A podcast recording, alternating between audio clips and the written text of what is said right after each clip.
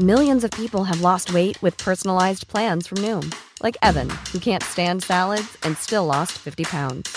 Salads, generally, for most people, are the easy button, right? For me, that wasn't an option. I never really was a salad guy. That's just not who I am. But Noom worked for me. Get your personalized plan today at Noom.com. Real Noom user compensated to provide their story. In four weeks, the typical Noom user can expect to lose one to two pounds per week. Individual results may vary. Heraldo Radio, con la H que sí suena y ahora también se escucha.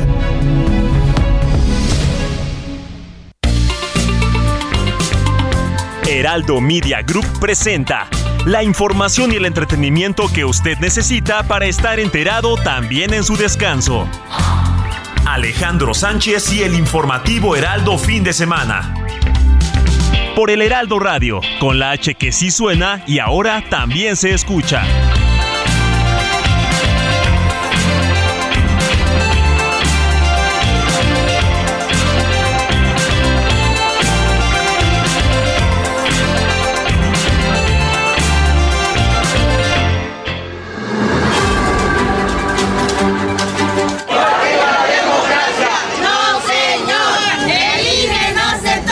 Una burocracia dorada del INE y de otros organismos eh, que eh, le cuestan mucho al pueblo, le cuesta mucho mantenerlos. Son organismos mantenidos y buenos para nada.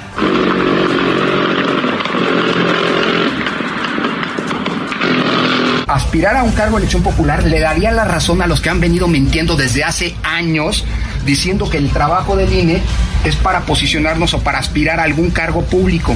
Déjeme decirlo así, como suele decirse, no somos iguales.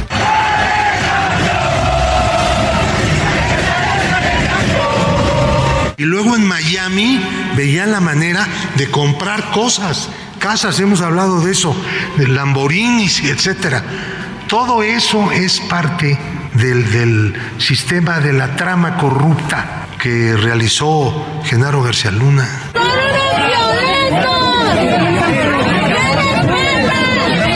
La ola de violencia que estamos viviendo los mexicanos es a causa de una política irresponsable y cobarde y cómplice de abrazos y no balazos.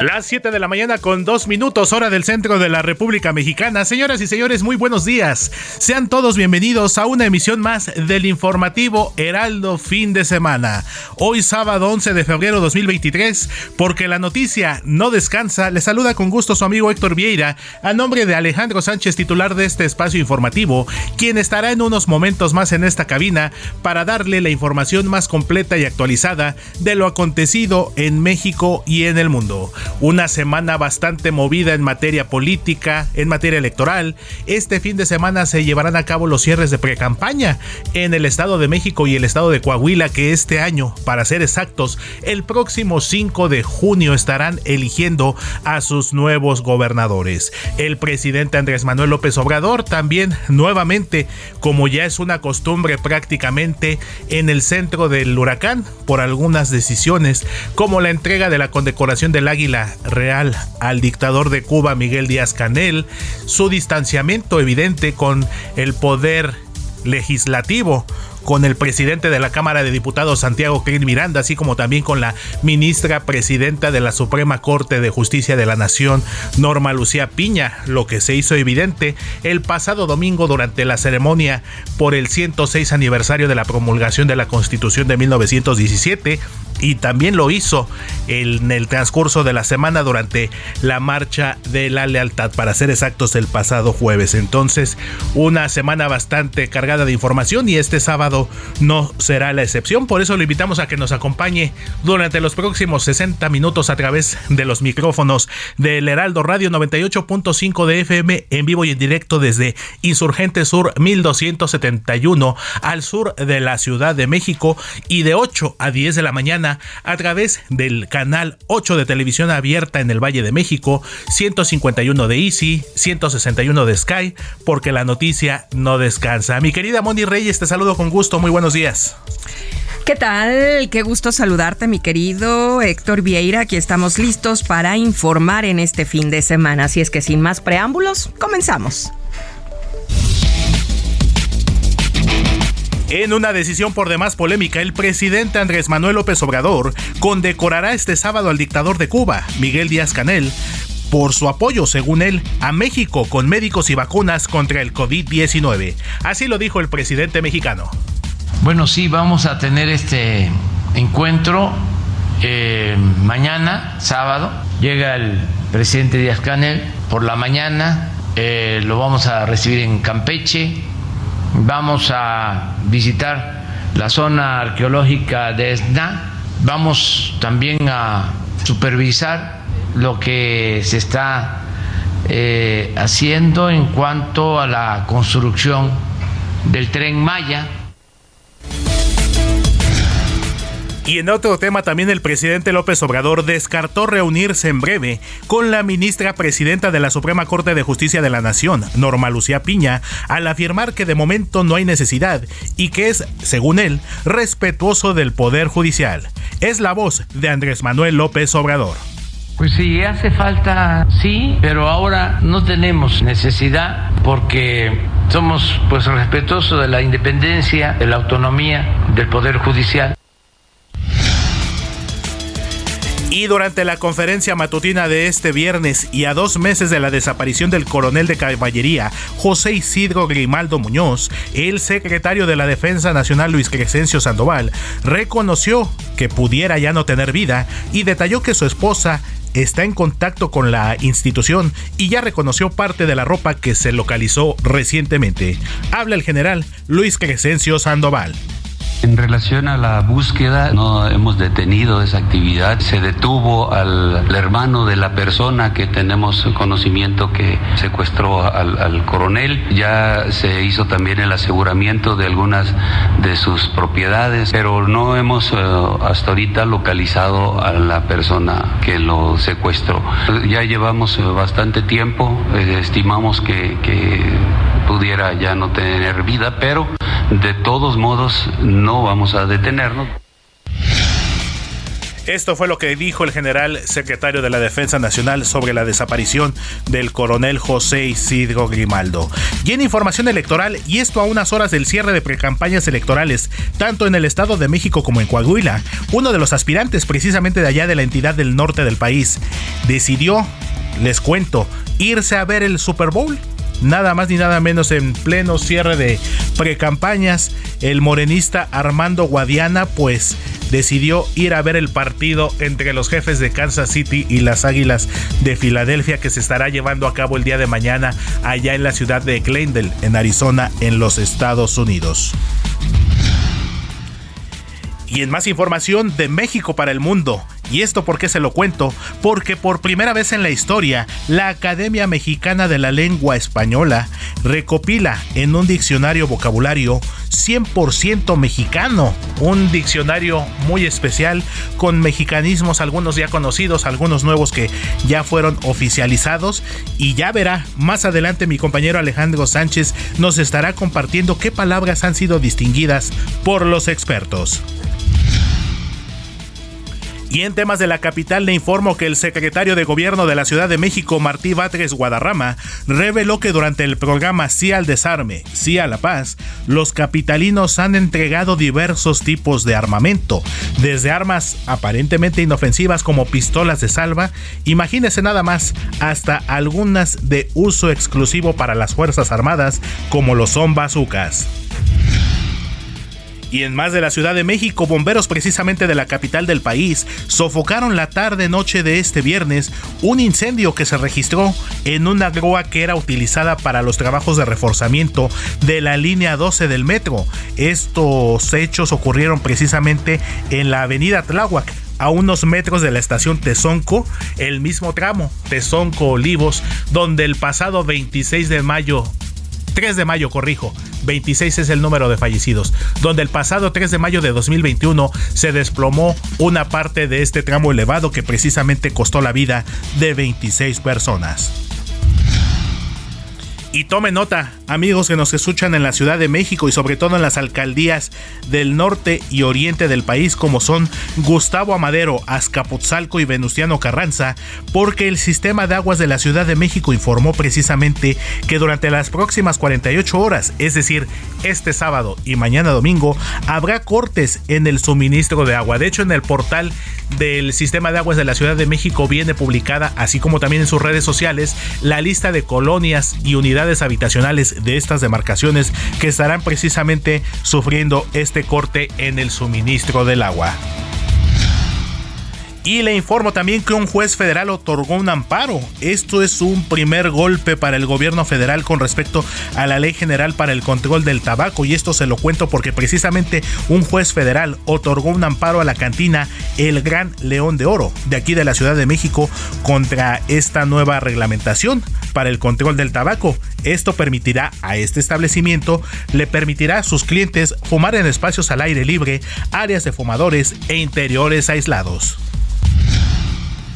Y vámonos al mundo, porque en información internacional le informo que el vocero del Consejo de Seguridad Nacional de Estados Unidos, John Kerry, informó que el presidente Joe Biden ordenó este viernes al Pentágono derribar un objeto no identificado que durante 24 horas sobrevoló el espacio aéreo de Alaska.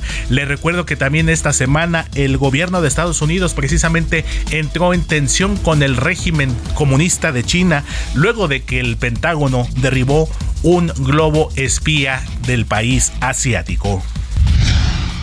Y también le comento que los milagros existen luego de la tragedia que vive Turquía y Siria tras el pasado sismo de 7.8 que afectó a estos países el pasado lunes, porque un bebé recién nacido y su madre fueron rescatados después de pasar, imagínense nada más, 90 horas, estamos hablando prácticamente cuatro días atrapados entre los escombros, precisamente causados por este movimiento telúrico que afectó a Turquía y Siria el pasado lunes.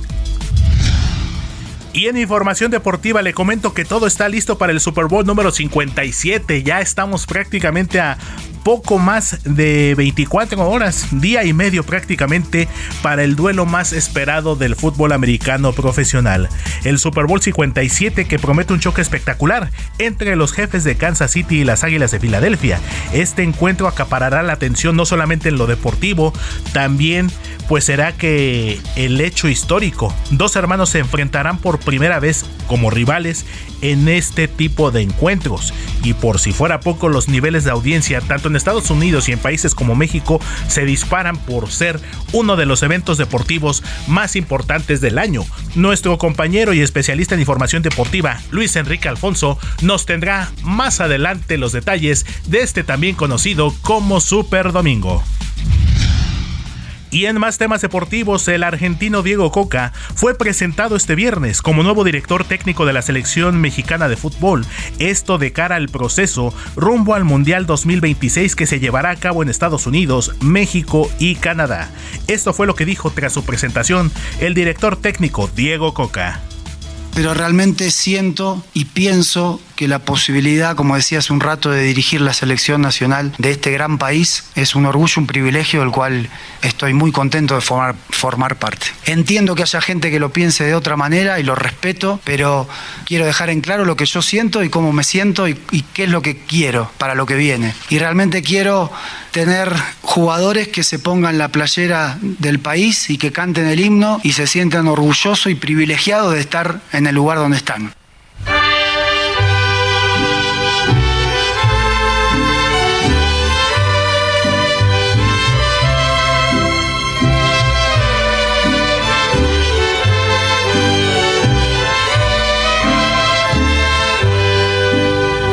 Son las mañanitas. 7 de la mañana con 13 minutos. Muy buenos días. Y mi querida Moni, ¿a quién tenemos que correr a abrazar?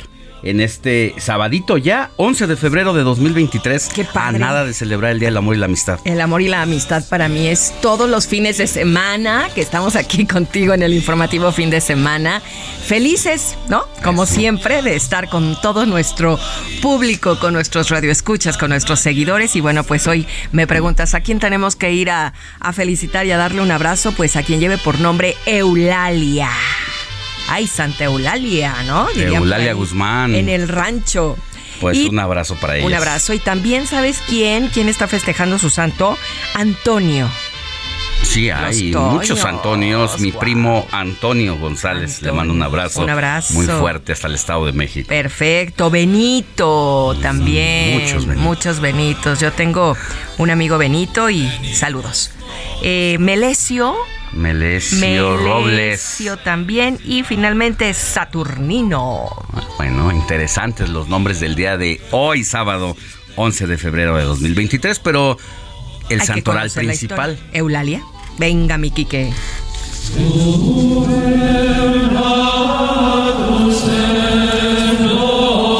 Santa Eulalia, virgen y mártir que ha pasado a la historia por ser patrona de Barcelona, esto es en España. Tal y como cuentan desde la propia página del Ayuntamiento de Barcelona, la existencia de la figura de esta Santa Eulalia es algo dudosa, ya que no son muchos los datos que se conservan hoy en día sobre su vida. Pero hay una leyenda y habla de una joven cristiana que vivía en el barrio barcelonés de Sarriá y a la que ante la negativa de renunciar a su fe, la sometieron a 13 torturas en distintos lugares de la ciudad condal. Un martirio por cada año que tenía la joven, que serían 13 de acuerdo con lo que apunta esta leyenda. Sin embargo, esta no es la única versión que se cuenta para explicar el origen de la santa. Todo apunta a que debido a las similitudes que hay entre la leyenda de Eulalia de Barcelona y Eulalia de Mérida, una virgen a la que también habrían perseguido en la época del emperador Diocleciano, la figura de la patrona se debería a un caso de desdoblamiento de personalidad geográfica, lo que explicaría por qué en la leyenda de Santa Eulalia de Barcelona se enfatiza tanto en los enclaves de la ciudad que habrían conformado las localizaciones donde la joven habría sufrido martirio, por lo que se cree que la verdadera santa procedía de Mérida, la capital de Extremadura.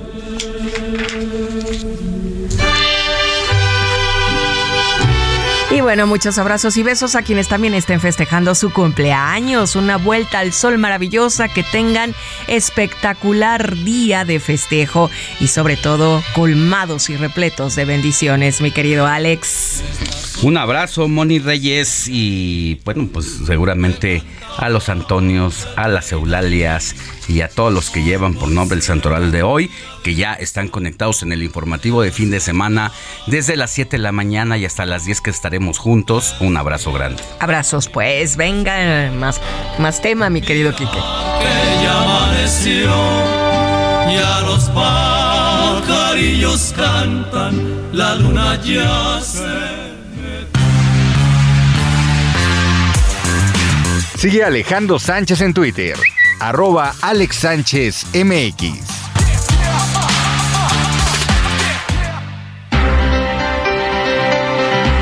Ya son las 7 de la mañana con 17 minutos hora del centro del país. Hoy es Día Mundial del Cine también, querida Moni Reyes.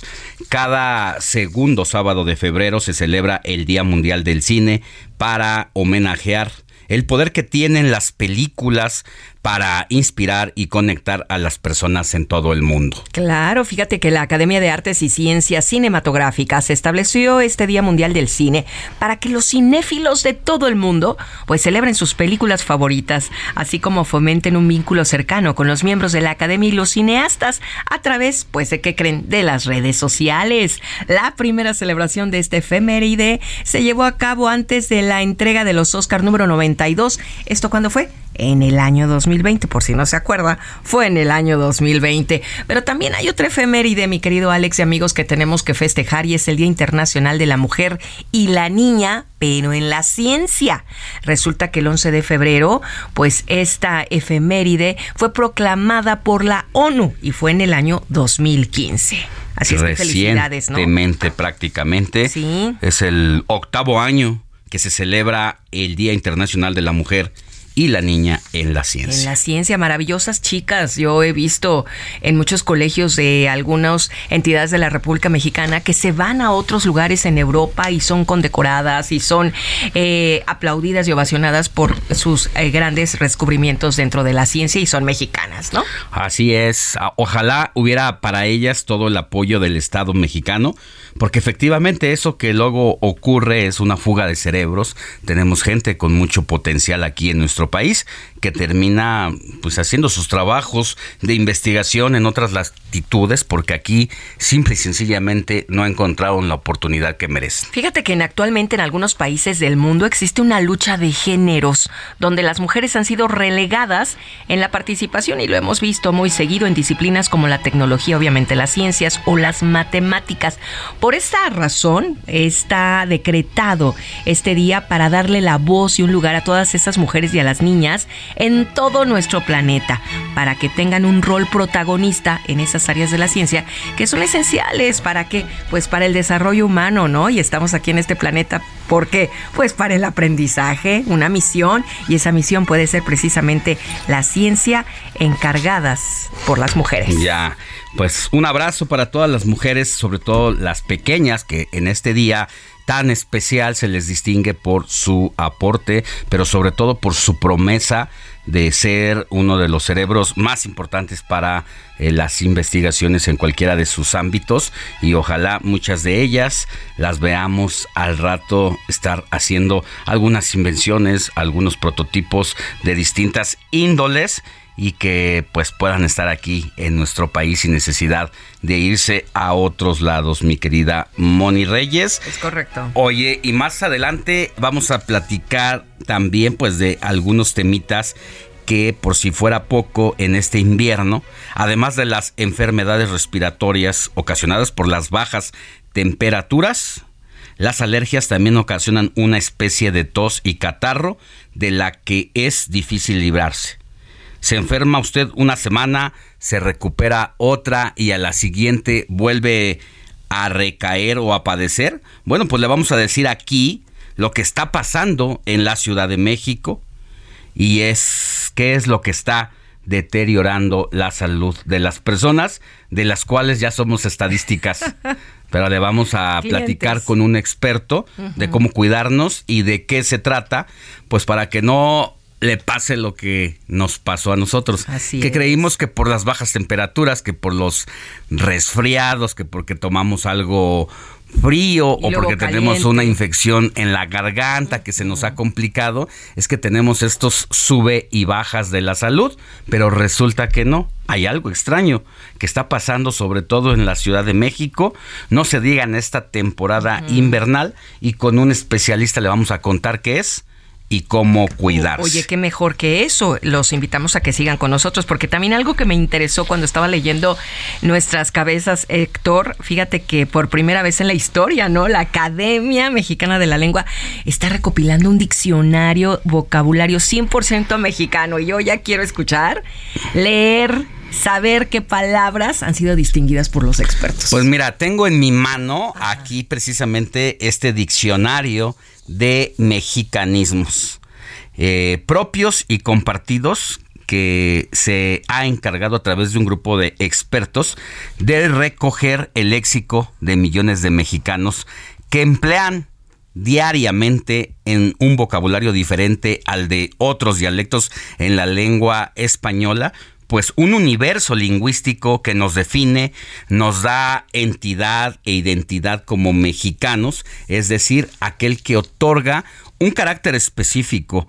Y no solo eso, sino que en cada región del país, en cada entidad, eh, pues hay palabras clave que solamente entiende el que, vive ahí, el que, vive ahí pero que también poco a poco se va eh, nacionalizando y la verdad es que estuve leyendo el diccionario que es bastante completo. Sí, ya lo vi. Mira, vamos a abrir el diccionario, vamos a hacer así, tú me dices, Moni, cuando... Ahí, vamos a ver. Eh, galán. Galán. Galán. ¿Es galán O sea, de guapura o galán Mi primo vino a la fiesta con su galana, o sea, es un novio. Es, un Es mi novio, galán. Es mi galán. Ya ve, o sea, cuando y le sí lo dice uno, ¿no? Oye, cuando, cuando estás con una amiga platicando en un café, dices, híjole, ¿qué crees? ¿Que ahorita ando saliendo con un galán? ¿Verdad? Ajá, o ahí viene el galán, vino mi galán. Vino mi galán por mí. O ya pasó mi galana. Voy por mi galana. Voy por mi Porque es galana. tanto en masculino Como en femenino. como en femenino. Aquí lo destaca precisamente este tipo de diccionarios que tú y yo debemos de recordar muy bien, que es una especie de enciclopedia bastante gruesa, que antes del Wikipedia o del Internet, Sí, pues teníamos en casa o a veces íbamos con él a la escuela para nuestras materias de español. Ajá. Entonces A ver, es otra, muy otra, bonito. rápida, rápida, Otro antes de que nos vayamos al corte, tú me dices, Moni.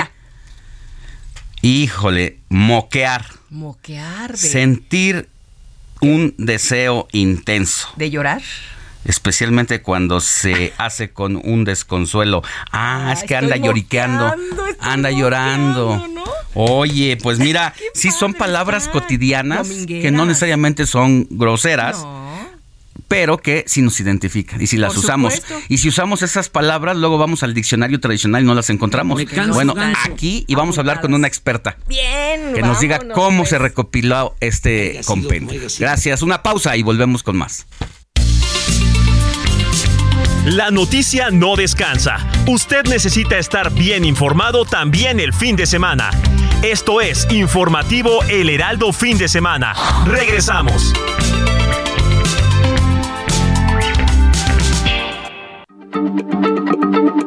Heraldo Radio, la H se lee, se comparte, se ve y ahora también se escucha.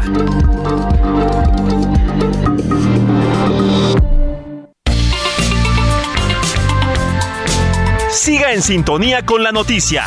Alejandro Sánchez y el informativo Heraldo fin de semana. Continuamos.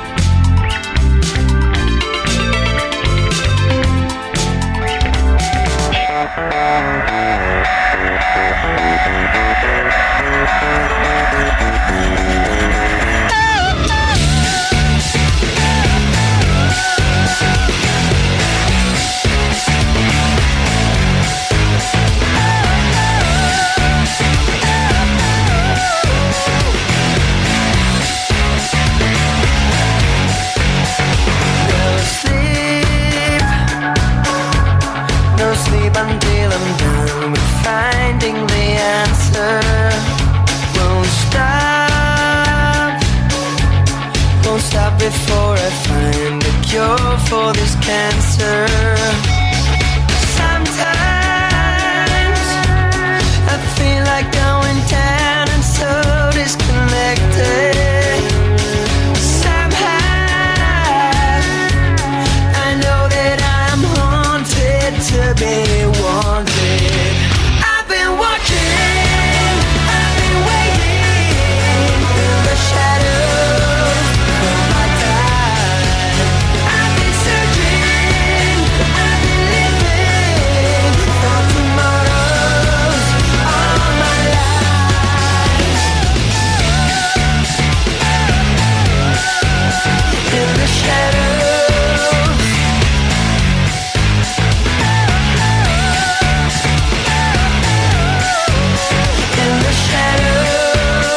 Son las 7 de la mañana con 32 minutos hora del centro del país.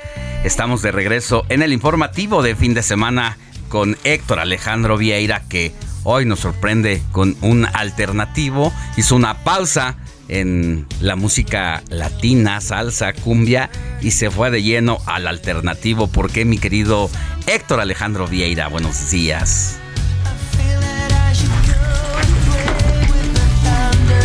Así es, Alex, amigos del auditorio, muy buenos días nuevamente.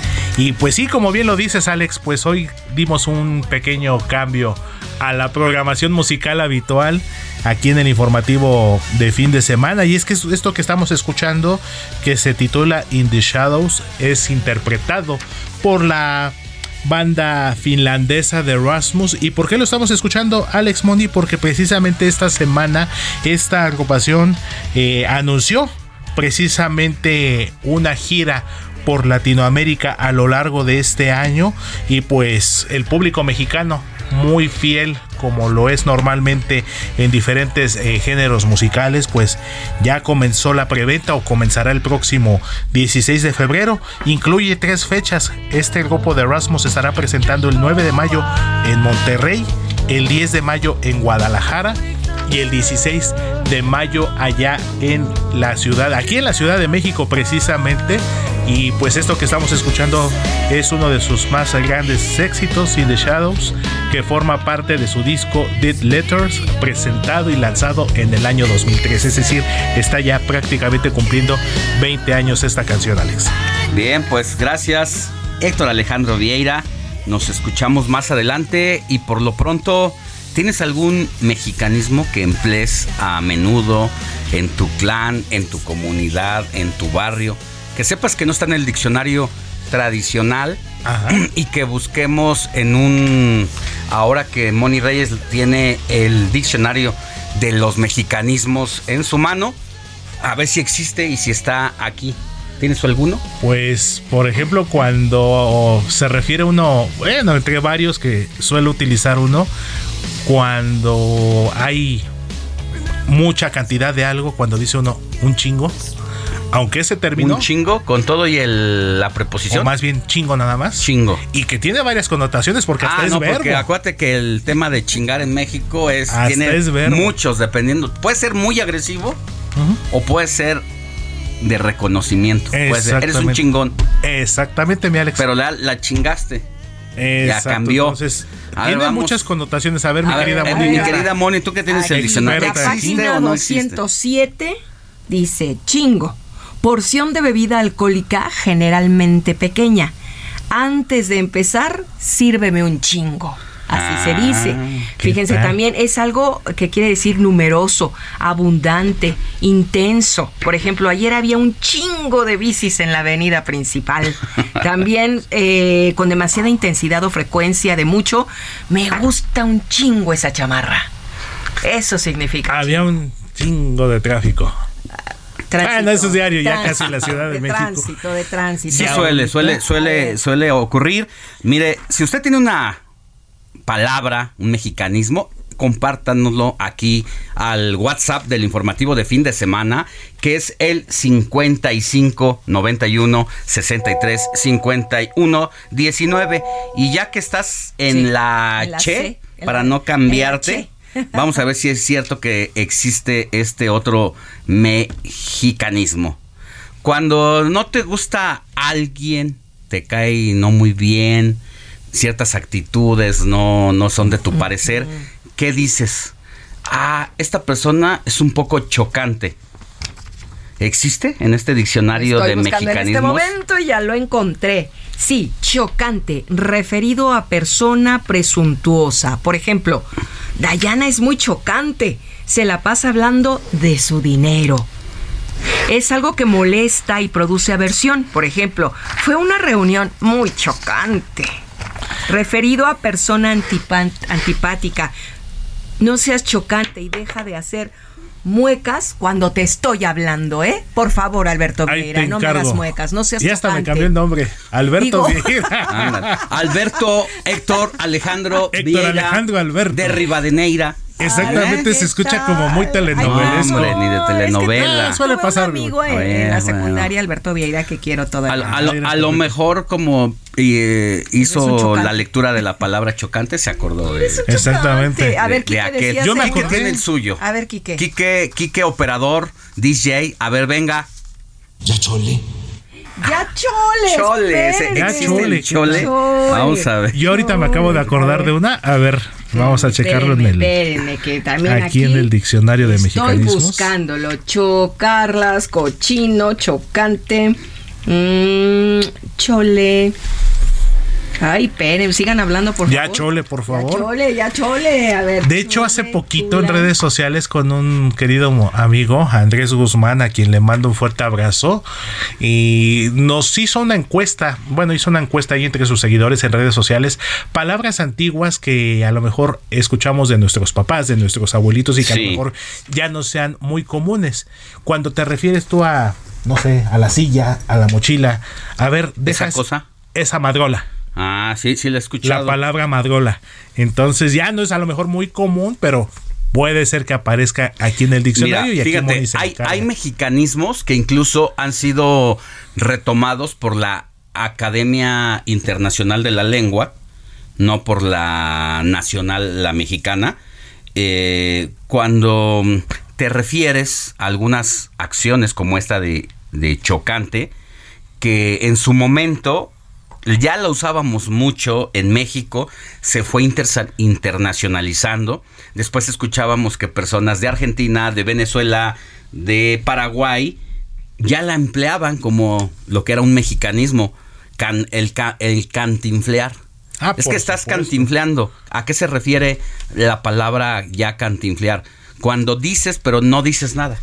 Nada más es un juego de palabras en el que intentas Que decir no algo, pero lleva realmente no a ningún un mensaje lado. contundente, claro, un Entonces, al final, y eso no tiene mucho, que por ahí la Academia Internacional de la Lengua lo incluyó ya en el como diccionario formal como una palabra, como un concepto que ahora ya en todos los países de habla hispana, que son más de 35 creo, eh, ya se toma como una palabra que se reconoce. Puro choro mareador. Puro choro. Pues mareador. mira, lo que nos pregunta Quique de Chole no está, No pero existe. me acaba de. No, no existe aún. Aún. Y me acaba de pedir otro. Cholo. Un cholo. Cholo, ah. ¿Qué es un cholo?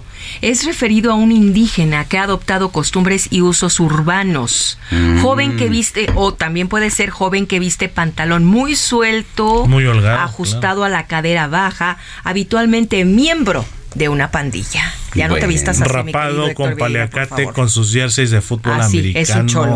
Bueno, O cholo. Ya, por favor, apretadito el cinturón, ¿eh? No, ya bien. Porque te quiero ver bien fajadito. Ahí me cargas, por favor. Moni. Bueno, Pues, hay tantos que Hay yo me tantos y aquí. si el auditorio tiene el suyo, por favor, que nos siga. háganoslo saber. Este es un trabajo de verdad, de verdad, eh, de muchos años, de un grupo de expertos. So- se han incluido voces con más de cinco años de uso oral y escrito. Así que más adelante vamos a hablar con una de las autoras para que nos diga, pues, cómo fue el método de recopilación, en cuál palabra sí y en cuál no decidieron hacer la inclusión al diccionario de mexicanismos. Rápidamente, mi querido Alex, un verbo que muchos, sobre todo aficionados al fútbol, ya hasta hicieron solicitudes en redes sociales a la Real Academia de la Lengua Española, el verbo ya adoptado y yo creo que ya es parte de también ya de la cultura popular mexicana, aunque no está oficial- oficializado todavía, el verbo cruzazulear. Ah, ese es un gran verbo. ¿A qué se llama? La cruz azuleó. Cuando tienes todo para triunfar, cuando tienes algo ya Y prácticamente la dejaste ir. y se te va. Además que vienen como con otra palabra que lleva un sentido. connotaciones. Sí, esa, es- esa me gusta mucho. Y fue para los que le van al Cruz Azul debe ser muy pesado. Exactamente, sí, la carrilla no, deben de falta de sentirse orgullosos. No les. Pero es que fue cuando, cuando el Cruz Azul se volvió campeón del subcampeonato, ¿no? Exactamente. Y finales que ya tenía prácticamente aseguradas, o si no aseguradas propiamente, pero sí con ventajas importantes, se le fueron en los últimos minutos. Y pues ahí empezó la cruz azuleada. Y un término que ya incluso ya se aplica en diferentes términos. Incluso Sí. cuando está uno, un decir, en el trabajo ya me equivoqué o hice mal algo, ya la cruz azuleé. O sea, ya Bien. está empezando a extender también su, su significado, Bueno. pero es un clásico también. Muy bien, pues antes de pasar a la información, ¿qué les parece si leemos mensajitos, querida Moni? Claro Gracias, que sí, con muchísimo gusto al 55 91 63 51 19. Alex, Moni, Robert, buenos días. Soy Laredo Smith presente aquí en Texas por el 91.7. No hay palabras para expresar condolencias para los turcos, perdiendo todo, vidas y hogares. Así es, mi querido Laredo Smith. Tiene toda la razón. Un abrazo. Por otro lado, nos escribe Salvador Mariano y dice: Moni, muy buenos días. Siempre con gusto en saludarte. Muchas gracias, Salvador. Desayunando un chocolatito con pan, queso, guacamole y salsa con tomate. Ay, ya nos abrió el apetito. Qué, qué delicia, ¿no? El chocolatito con pan, por otro lado quesito guacamole y salsa con tomate. Mm, bueno, a esta hora sí se antoja. Gracias, Salvador. Y nos escriben de la alcaldía Álvaro Obregón. Muy buenos días, Alex, a todo el equipo informativo eh, de fin de semana. Yo soy Pepe Hernández asiduo radioescucha de su programa. Muchas gracias, Pepe Hernández. Un abrazo hasta la alcaldía Álvaro Obregón. Y nos escribe Alejandra Loyola. Muy buenos días. Saludos a todo el equipo del informativo y nos manda manita arriba, dedito arriba y una manita en señal de bendiciones. Igualmente, Ale. Buenos días, Alex, Moni, Robert, equipo. Saludos desde San Diego. Soy Luis Beller, aquí presente. Ya sigo mejor, solo dolido. Buen fin de semana. ¿Te acuerdas que lo habían operado? recién operado, pero Qué bueno que ya esté saliendo adelante y que tenga fuerza para seguir. Adelante, Luis Veller, te deseamos recuperación pronta y buena. Bueno, pues entonces en este momento son las 7 de la mañana con 44 minutos. ¿Y qué sigue, mi querido Alex? ¿Qué sigue? ¿Vamos con reporteros? A la información, vámonos con reporteros. Moni Reyes, ¿a quién tenemos allí? Tenemos a Iván Saldaña, que él nos tiene los pormenores del presidente Andrés Manuel López Obrador, que aseguró que el alza en la inflación no es para alarmarse ¿Y qué creen? Calificó de ortodoxa la decisión del Banco de México de aumentar en 50 puntos base las tasas de interés. Adelante, mi querido Iván. Alex Auditorio, buenos días. Ante el aumento de la inflación en México que se presentó en los meses de diciembre y enero pasados, después de llevar una racha a la baja, el presidente Andrés Manuel López Obrador dijo que no es para alarmarse y que prevé que sea el último incremento en este año. Yo creo que ya es este el último incremento, que por cierto no fue muy superior a lo que se esperaba, no llegó ni a un punto, está en 7.7. Entonces, este, ya pensamos que va a bajar más, no, no vamos a dejar de enfrentar el problema inflacionario, nos preocupa y nos ocupa pero no es para alarmarse. En la conferencia mañanera celebrada en la quinta región militar en Zapopan, Jalisco, también calificó de ortodoxa la decisión del Banco de México de aumentar a 11% las tasas de interés, aunque se dijo respetuoso de las decisiones y autonomía del Banjico. Yo quisiera que el Banco de México no solo se ocupara del control de inflación, sino también que pensaran en el crecimiento económico. Porque esa fórmula de que si hay incremento de inflación, aumentar las tasas, que es lo que se aplica a nivel mundial, pues es eh, lo ortodoxo y habría que pensar en otras acciones.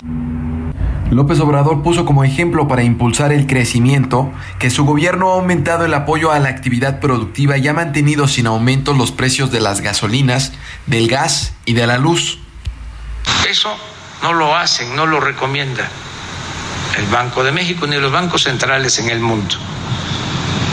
Entonces, sí, eh, deberían de ocuparse más en eh, impulsar el crecimiento, no solo en el control de inflación.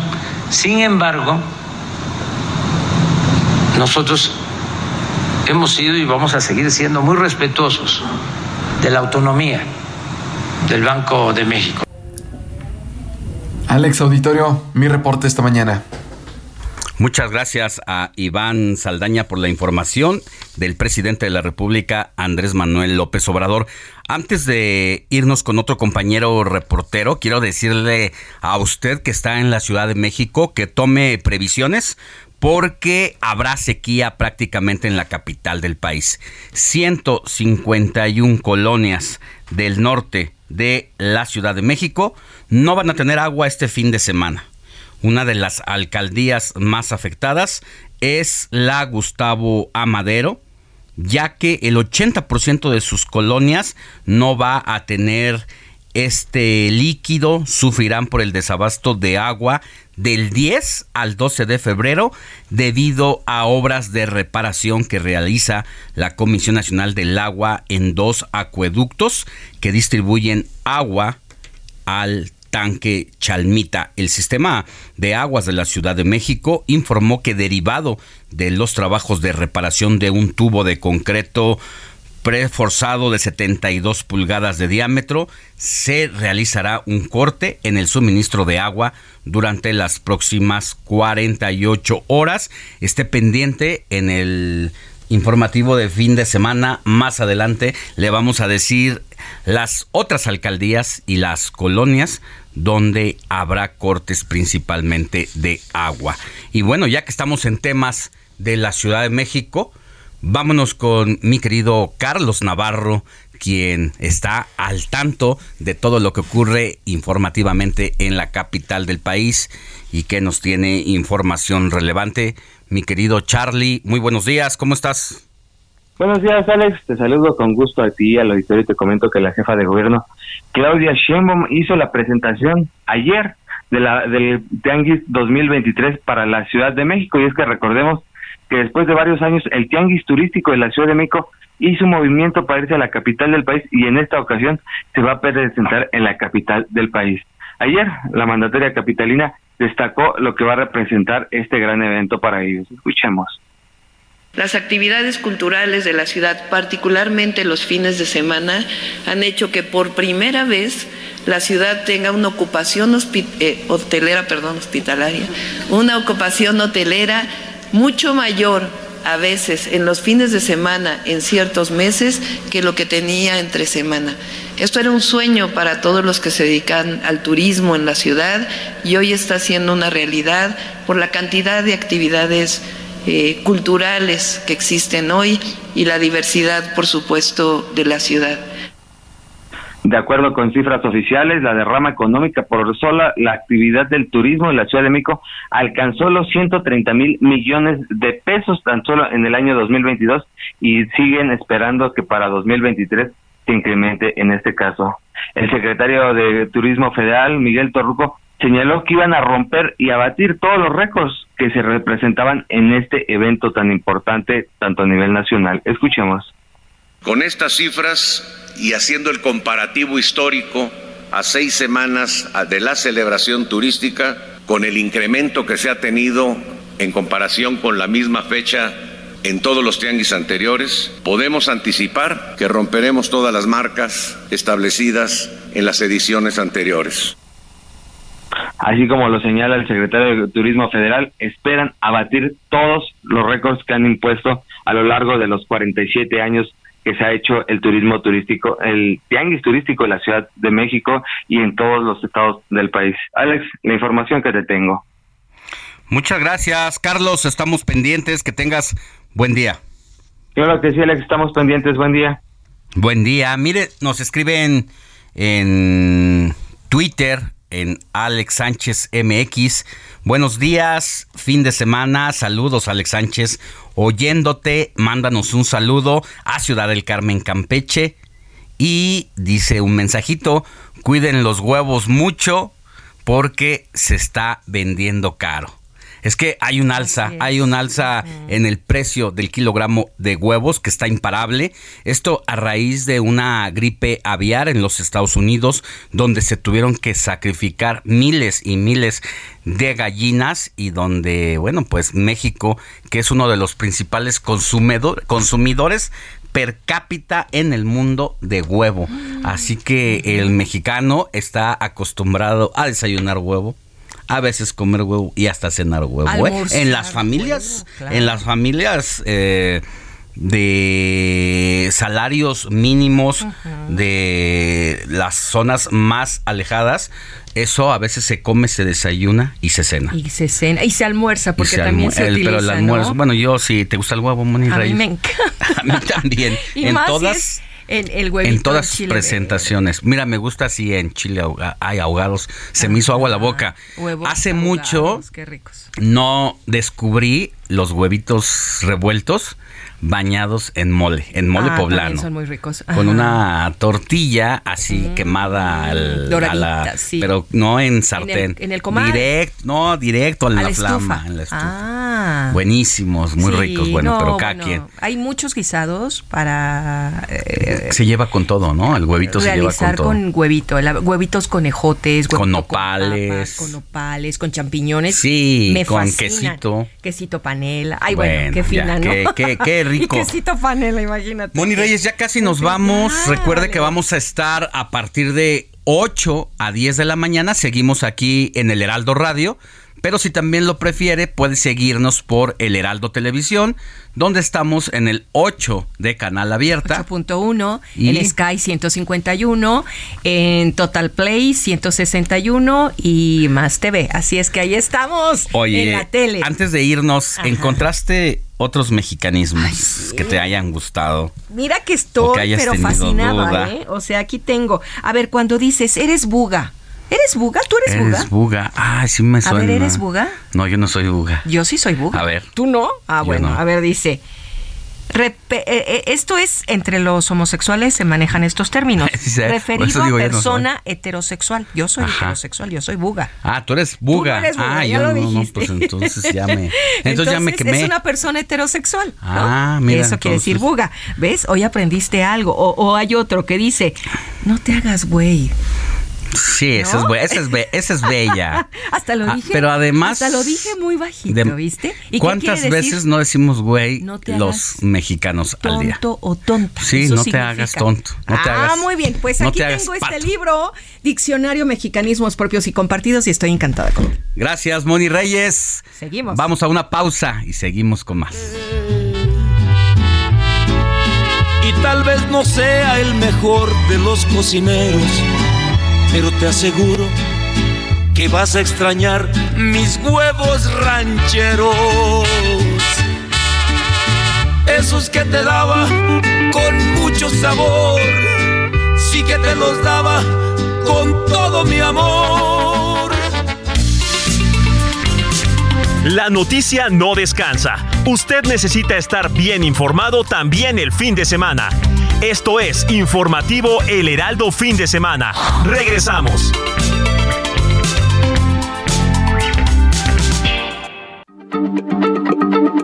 Heraldo Radio, la H se lee, se comparte, se ve y ahora también se escucha.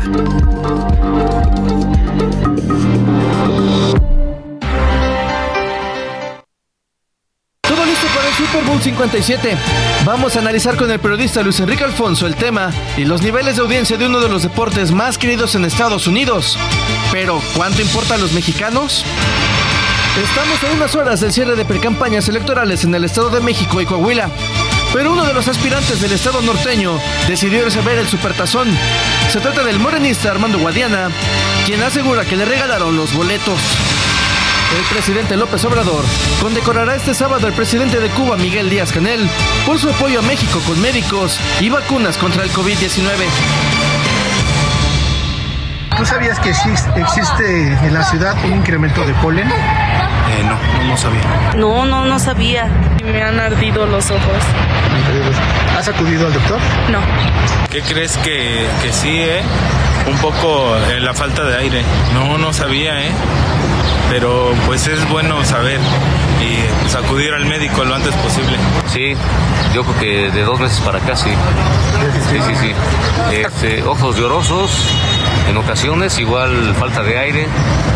Este, como que algo se me mete en, la- en- en las fosas nasales, incluso trayendo el cubrebocas. No, no creo porque el polen es, en vez de perjudicar, beneficia. Es, es vida, el polen es vida. Bueno, pues estamos escuchando las voces de la incredulidad y desconocimiento ante un evento inusual en la Ciudad de México. Por si fuera poco, en este invierno, además de las enfermedades respiratorias ocasionadas por las bajas temperaturas, las alergias también ocasionan una especie de tos y catarro de la que está siendo difícil librarse. ¿Se enferma usted una semana? ¿Se recupera otra y ya la siguiente vuelve a padecer? Bueno, pues le voy a decir qué es lo que está pasando y qué es lo que está deteriorando su salud. Buenos días, soy Alejandro Sánchez y porque la noticia no descansa, estamos en el informativo de fin de semana de este sábado ya, 11 de febrero.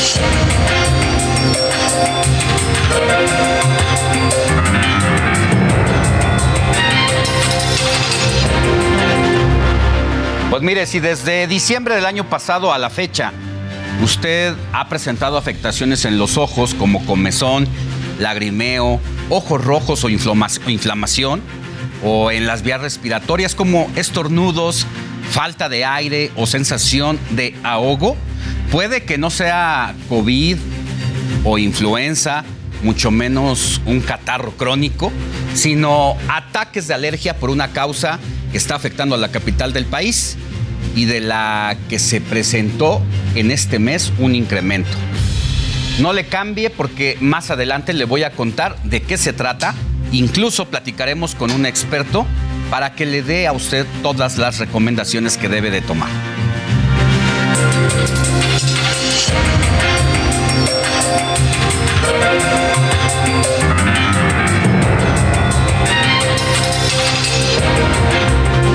Lo pronto, vamos a cambiar de tema. Hablemos de uno de los jugadores más importantes del Super Bowl que se llevará a cabo este domingo, el aguacate. Y es que desde hace años es prácticamente obligado el consumo del denominado oro verde en guacamole durante este evento deportivo. Se ha convertido en la botana favorita de los norteamericanos para acompañar el juego. Año con año, aumenta la cifra de toneladas de aguacate proveniente principalmente de Michoacán y ahora se suma Jalisco a la producción. En 2019 se enviaron 121 mil toneladas. Para 2020 la cifra se incrementó a 127 mil y en 2021 se trató de 132 mil toneladas. El año pasado también la cifra se incrementó y se enviaron 135 mil toneladas. Y para el partido de mañana entre los jefes de Kansas City y las Águilas de Filadelfia, se ha llegado al récord histórico enviando 140 mil toneladas de este fruto. Sin embargo, el aguacate llegará este año a los hogares y restaurantes estadounidenses con uno de sus precios más bajos de los últimos años. Mire, de acuerdo con el Departamento de Agricultura de los Estados Unidos, en el vecino país del norte el fruto se vende en 1.95 dólares por kilogramo. Es el costo más bajo de los últimos cinco años. A esta misma altura del año, el kilo del aguacate se encontraba en 3.43 dólares. Durante 2021, el kilo este fue, recuerde que el 2021 fue de pandemia. Bueno, pues el kilo costó 2 dólares con 8 centavos. Y en 2020 el precio del kilo se situaba en 2.45 dólares, mientras que en el año 2019, el año previo a la pandemia, el kilo del producto estaba en 2 dólares con 4 centavos. Y a pesar de que el precio del aguacate no vive su mejor momento, le cuento que la exportación del oro verde a Estados Unidos tiene un valor superior a los 2.700 millones de dólares al año. Genera más de 380 mil empleos tan solo en Michoacán. Y cada tráiler que sale de México rumbo a Norteamérica tiene un valor de entre 80 y 100 mil dólares. Pero vamos a detenernos aquí porque llevar el aguacate desde Michoacán hasta los Estados Unidos representa todo un desafío. Todo por lo que ocurre aquí en México en torno a la violencia. Es que los camiones se enfrentan a una serie de obstáculos que van desde los asaltos, el, narcotráfico, el cobro de derecho de piso para que transiten, las inclemencias del tiempo y otras circunstancias. Pero todo comienza en Michoacán. Los principales municipios productores del aguacate son Tancítaro, Tacámbaro, Salvador Escalante, Ario de Rosales y Uruapan. Aquí el gobierno estatal incluso implementó medidas como disponer de escoltas policiales en los convoys que protegen alrededor de 40 camiones por día, con lo que se asegura que alrededor de 300 toneladas llegan a las plantas empacadoras y puedan salir seguros del estado. Una vez instalados en las carreteras federales, el traslado es más seguro. Tardan entre dos y tres días en llegar a la frontera y para ello existen dos opciones. Una de ellas es por Tamaulipas y para llegar ahí se hace un recorrido aproximado de 15 horas donde los operadores tienen que circular por la carretera Monterrey, Nuevo Laredo, una de las más peligrosas del país. Esto debido a que es la zona en la que más desapariciones de viajeros se producen. Asaltos, además de los constantes enfrentamientos entre el grupo del crimen organizado. La segunda opción para ingresar el fruto a los Estados Unidos es a través de Nogales, Sonora. Aquí la incidencia delictiva también es una preocupación, aunque no tanto si se compara con Tamaulipas.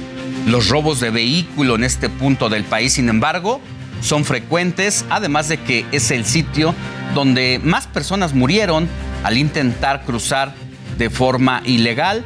Según datos de la patrulla fronteriza durante los últimos 20 años, fallecieron 7.505 personas por este hecho. Situación que intensificó los controles fronterizos, lo que alenta el traslado y perjudica el precio del fruto.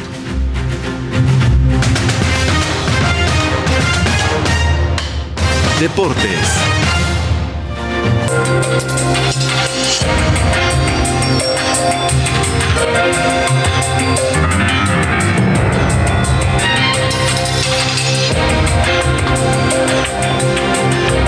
Y bueno, ya que hablamos de uno de los principales jugadores estrellas del Super Bowl, que es el aguacate, y quedamos con esto paso precisamente al Supertazón número 57. Saludo con mucho gusto a mi querido amigo y compañero Luis Enrique Alfonso, experto en deportes, quien ya está aquí. ¿Cómo estás, Alex?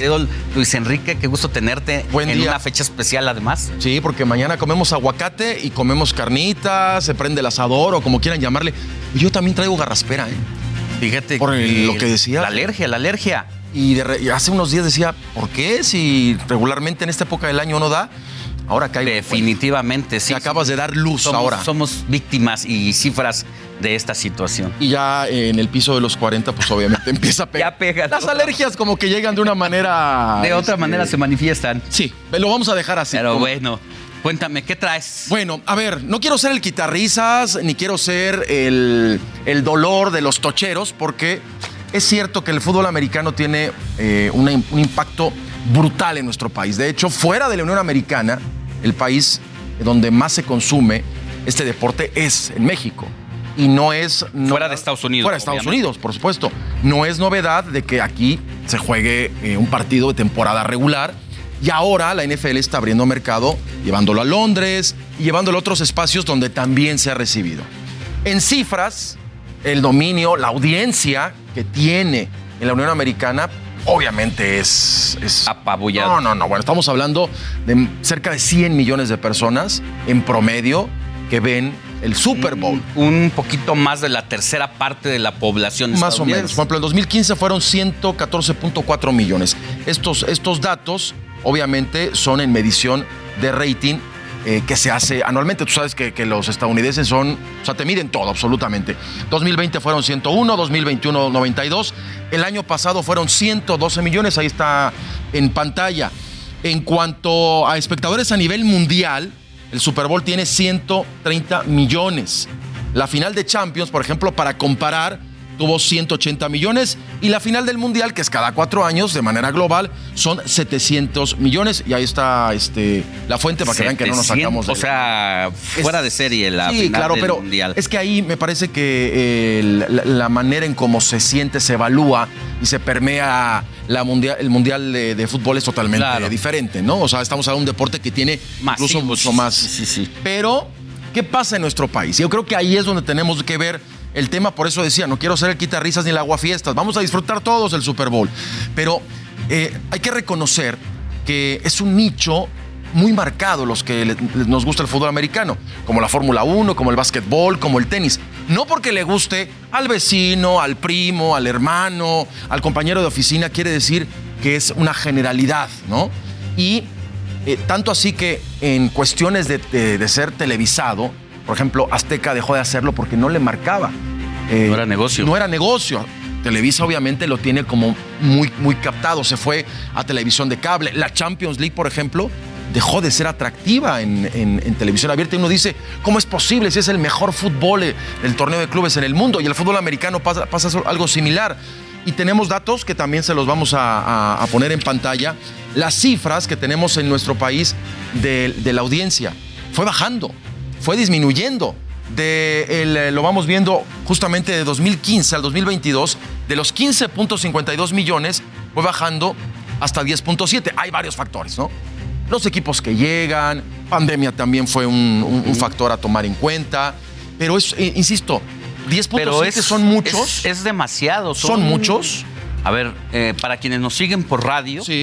Porque visualmente la estadística que nos presentes aquí nos da inmediatamente el- la baja audiencia. La Pero baja para audiencia. quienes nos siguen en radio, es prácticamente la barra que está 2015, está muy superior, 15 millones de personas y va descendiendo en escalerita hasta el 2022 con 10.7 millones de personas.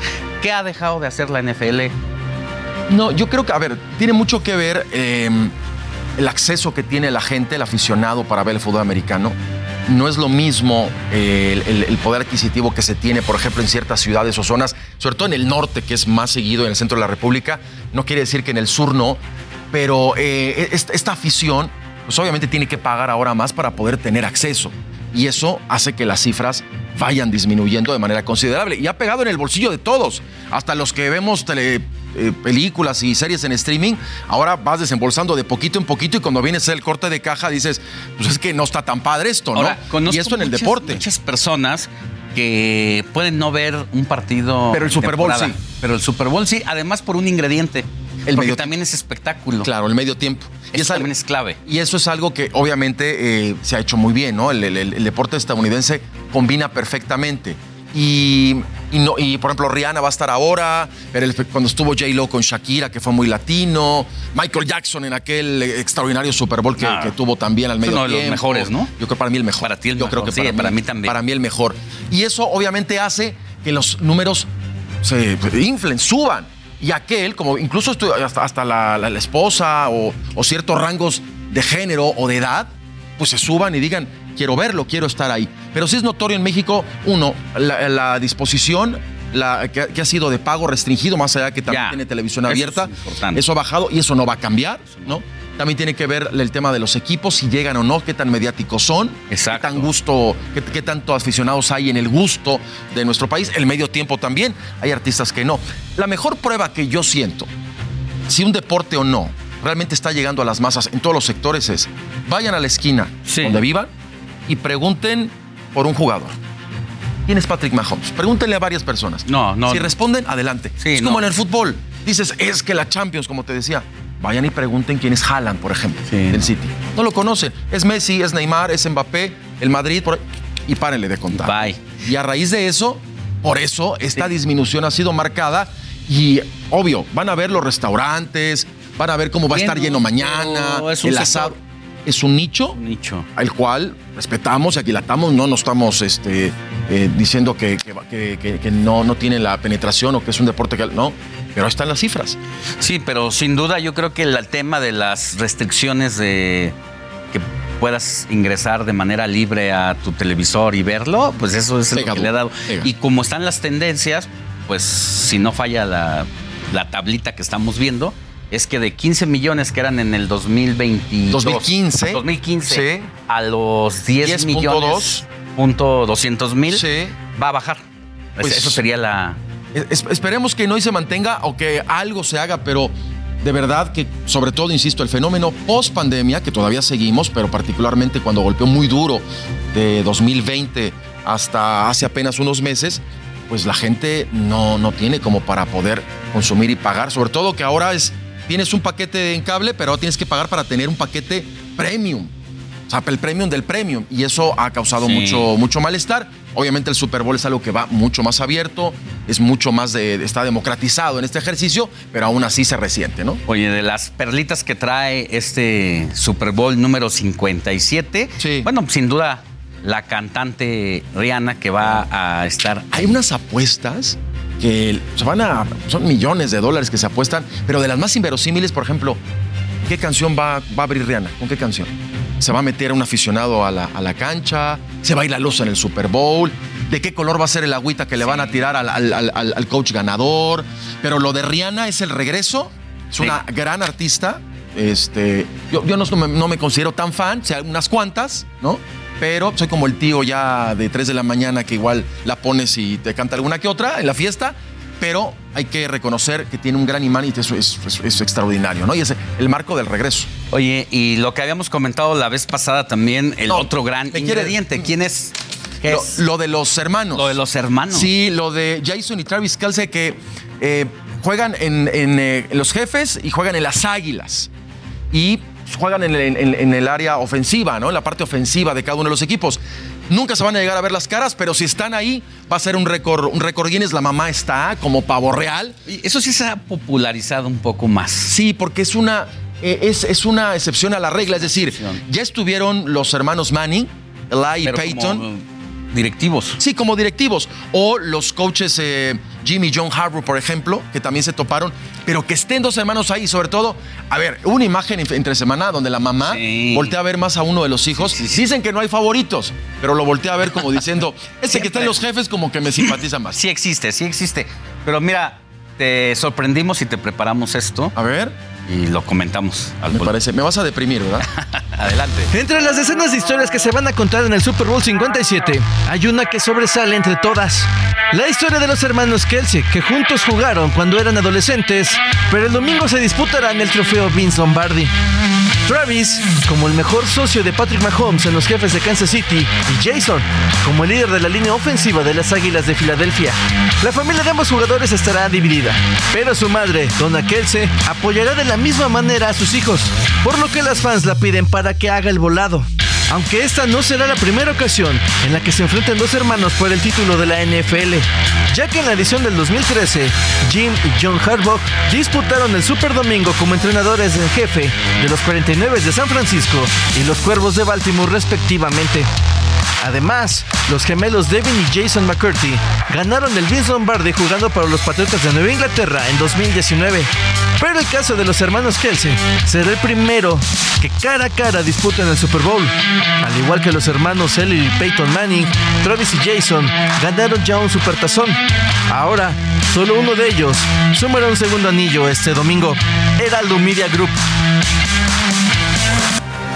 Bueno, pues. Nos agarraron- estamos platicando del Super Bowl. Mira, yo acá como de sábado. Estaba viendo así el perfil. ¿Cómo, cómo, cómo se te ve el perfil? Espero, espero que, que todavía. Ah, más o perfil, menos, ¿eh? perfil griego, ¿Griego? Sí, sí la hace, sí la hace. Griego de Grecia, ¿no? Pero bueno. Bueno, entonces, una situación fuera de serie lo Sí, que ha es, pasado eh, aquí. es una situación totalmente ajena, ¿no? El que lleguen dos hermanos y obviamente va- van a estar los medios, van a estar muy atentos y en general, cuando vean la, la- la transmisión, porque es, es una empresa que genera la realización de- del Super Bowl, cómo van a estar tomándolo de vez en cuando y la familia, la mamá y todo lo que va a haber, ¿no? La parafernalia alrededor, van a ver cómo es. Me parece, me parece incluso de lo más rescatable. Lo han sabido Y explotar bien también. Es el- es- La mamá ha estado en el centro del escenario, allí es la rockstar La ahorita. mamá, yo creo que de ahí reality show y le van a ¿Cuánto gana un jugador como ellos? No, es, es variable, pero sí es variable, una- como en el lana. fútbol mexicano. Sí, no, bueno. Tienes bolsas desde eh, la más pequeñita hasta millones. Lo que te puedo decir es que ella, la mamá, no va a estar preocupada para no va a la estar. tanda No, ya. en Oye, la para próxima- la, sí, para la jubilación, No, ya, no. ya la hizo. Sí. No va a tener que ir a, a la tienda del bienestar, a- ya no. No hay por qué preocuparnos por empeñar el relojito o, o el celular, ¿eh? Eso sí te lo puedo garantizar. Oye, bueno, pues pasamos a otro tema antes de irnos a un corte.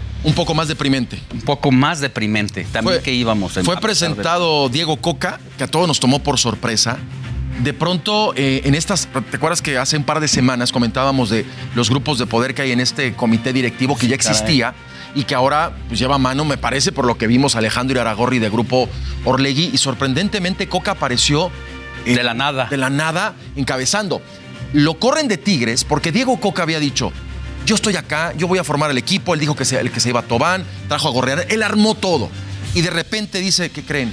Entonces que si voy a la selección. Obviamente él dio su palabra, empeñó su palabra más allá del contrato, Alex, porque él nunca esperaba llegar a la selección. Y que se le ofrezcan está en todo su derecho de ir. Luego, el regioperiodismo, que es muy marcado y decantado hacia sus equipos, lo tacharon de traidor y demás. Yo creo que están equivocados, Coca aprovecha la oportunidad, pero empieza mal el proceso y las formas. ¿En cómo se da a conocer? En cómo se da a conocer. No se hace de manera formal, oficial. Se hace una, una obligación presentarlo ayer a las carreras a la una de la tarde, porque ya era un secreto a voces.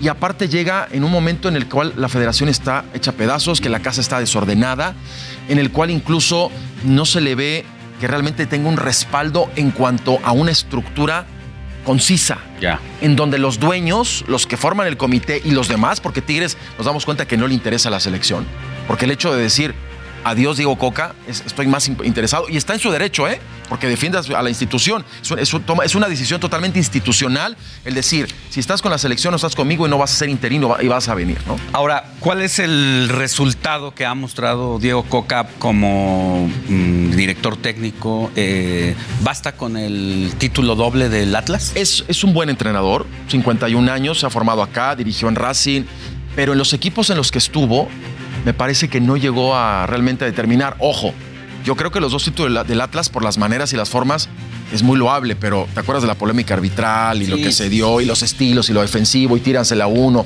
que Furch la baje y Quiñones? Yo creo que no tiene las ¿Le credenciales. gusta jugar con chavos? Mm, sí, ¿Es formador de cuadros? Sí, y, pero no sé qué tanta materia prima haya y los equipos se lo vayan a disponer. Es que va a ser una, un golpeteo, Alex. Pues otro acuérdense, argentino, otro argentino. acuérdense de nosotros. Y no es que uno le desee el mal, queremos que el fútbol mexicano esté bien y la selección. Bien. Yo no creo que Diego Coca termine el proceso. Luis Enrique Alfonso, pues gracias. No, hombre, por haber al contrario, muchas gracias. Todos los sábados. Gracias por aclararme el por qué tengo garraspera, entre otras cosas más. Bueno, que tengas buen día. Igualmente. Nosotros vamos a una pausa y volvemos con más información.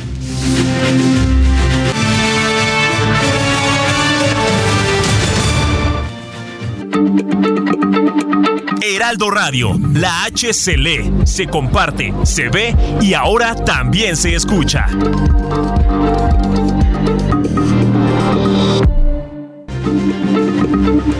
Heraldo Radio, la H se lee, se comparte, se ve y ahora también se escucha.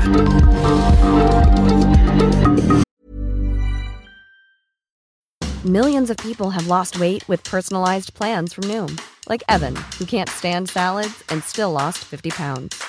Salads, generally, for most people, are the easy button, right? For me, that wasn't an option. I never really was a salad guy. That's just not who I am. But Noom worked for me. Get your personalized plan today at Noom.com. Real Noom user compensated to provide their story. In four weeks, the typical Noom user can expect to lose one to two pounds per week. Individual results may vary.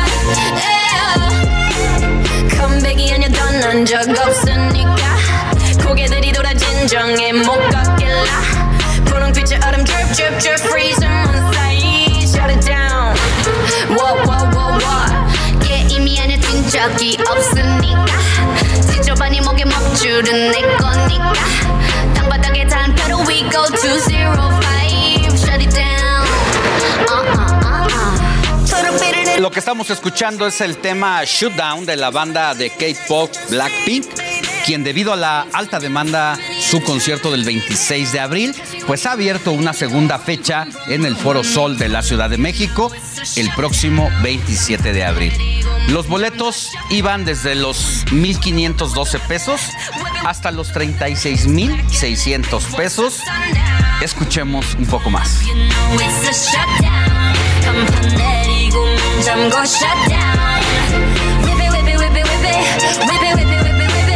Keep watching me shut you down.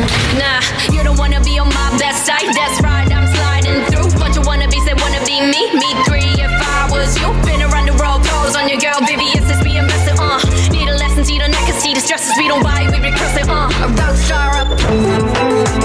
Ruta 2023.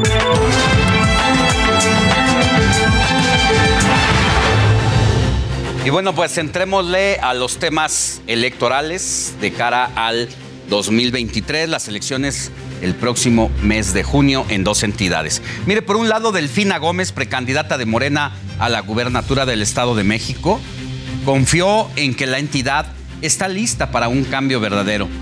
Durante un encuentro con sus simpatizantes, Gómez pidió a los mexiquenses atreverse a soñar con nuevas y mejores oportunidades.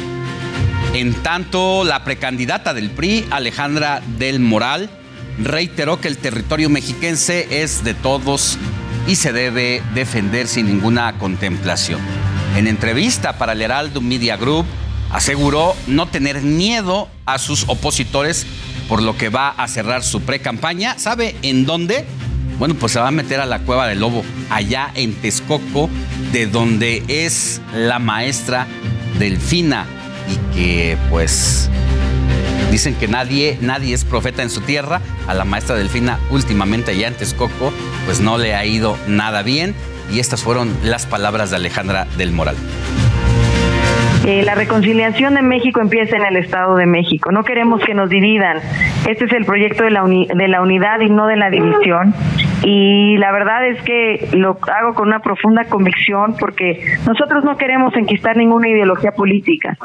Nosotros queremos construir un proyecto para los próximos 20, 25 años del Estado que sea de, de, productividad, que sea de, de industria, de empleos, de programas sociales que le permitan a la gente vivir mejor.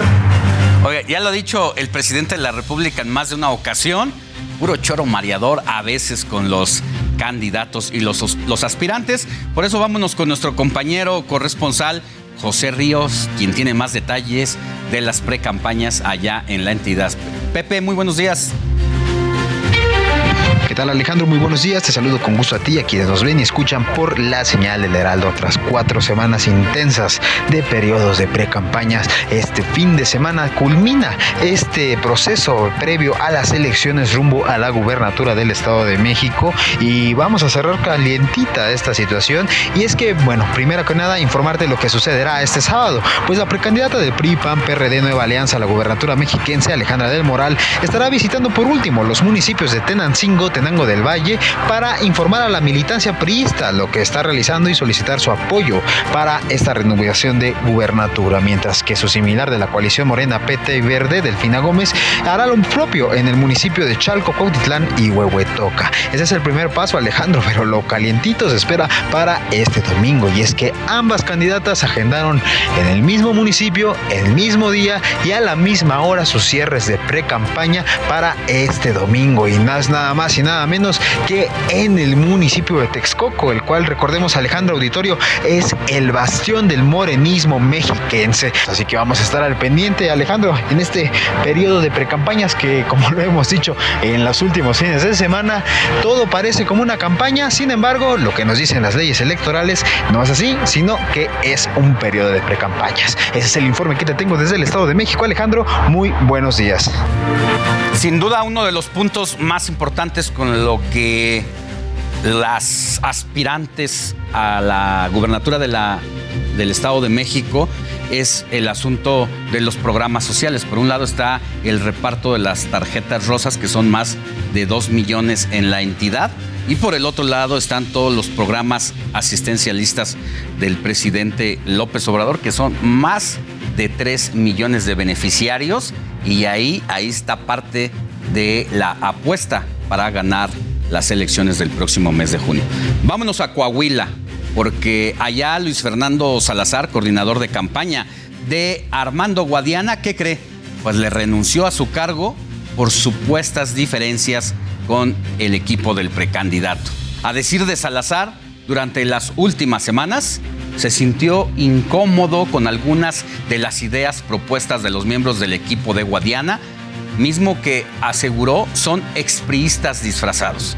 Además, Armando Guadiana cerrará actividades de pre-campaña este sábado porque simple y sencillamente mañana, que es el mero día en que se cierran las, eh, pues los, los procesos de pre-campaña, ¿Qué cree que no va a estar? Porque se va a ir al Super Bowl.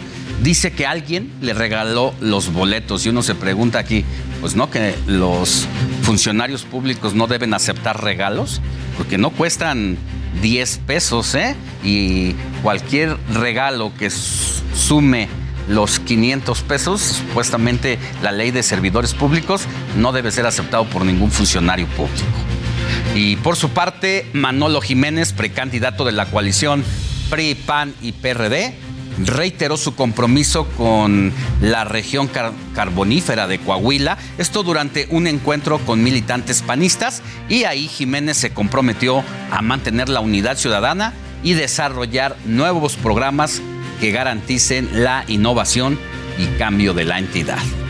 Mientras tanto, Ricardo Mejía, precandidato del Partido del Trabajo a la gubernatura de Coahuila, se dijo satisfecho con los avances que ha logrado su proyecto en la entidad. En entrevista con el Heraldo Media Group, Mejía confirmó que realizará su cierre de pre-campaña en Torreón, Coahuila. Y vámonos hasta Coahuila con nuestro compañero corresponsal Alejandro Montenegro para conocer las agendas de este fin de semana de los precandidatos. Tocayo, muy buenos días. ¿Qué tal Alejandro? Muy buenos días, te saludo con gusto desde Coahuila, donde bueno, pues ya estamos a un día de que concluya el periodo de precampañas en el estado con rumbo a la elección en la que se va a renovar la gubernatura del estado. Y bueno, pues te comento que hay dos candidatos que van a adelantar para hoy precisamente el cierre de actividades de precampaña. Es el caso de Armando Guadiana Tijerina, que a las 5 de la tarde el precandidato de Morena va a tener su eh, acto de cierre de precampaña en el municipio de Saltillo, en la Plaza de Toros Y por su parte también el Lenin Pérez Rivera, el candidato de la Alianza UDC Partido Verde, también el día de hoy va a hacer su cierre de campaña un día antes de que termine el periodo oficialmente. Lo hará en el municipio de Acuña, en la región norte del estado, a las 2 de la tarde. Por su parte, Manolo Jiménez, bueno, pues hoy continuará con sus actividades de pre-campaña y mañana tendrá el cierre en Saltillo. Y finalmente Ricardo Mejía Verdeja, quien tendrá su acto de cierre de campaña también mañana a las 12 horas en el municipio de Torreón. Es la información desde Coahuila. Bueno, pues a unas horas precisamente del cierre de precampaña en el Estado de México y en Coahuila, el Instituto Nacional Electoral inició con la primera etapa de capacitación para integrar mesas directivas de casillas el 4 de junio cuando se llevan a cabo las elecciones. Esta etapa va a durar hasta el 31 de marzo y consiste en visitar a casi más de 2 millones de personas de ambas entidades que resultaron recientemente sorteados. Mire, estas actividades que va a realizar un equipo de funcionarios del Instituto Nacional Electoral con presencia en cada una de las entidades que ayudan precisamente a darle certeza a este proceso electoral es lo que está en riesgo con el plan B de la reforma electoral que se va a discutir en los próximos días en el Senado de la República, porque al ahorcar con recursos al Instituto Nacional Electoral, ya no va a haber ese tipo de funcionarios que hacen ese trabajo de casa en casa para darle todas las garantías a los procesos electorales. Se quiere que este tipo de actividades acaben en la Secretaría de Gobernación así como cuando Bartlett era el titular de esa dependencia que hoy está en la Comisión Federal de Electricidad y que se le cayó el sistema y que pues resultado de eso es un secreto a voces que prácticamente eh, el priismo de la época a cargo de Carlos Salinas de Gortari le arrebató el triunfo que había con el que se había levantado el ingeniero Cuauhtémoc Cárdenas. Ruta 2023.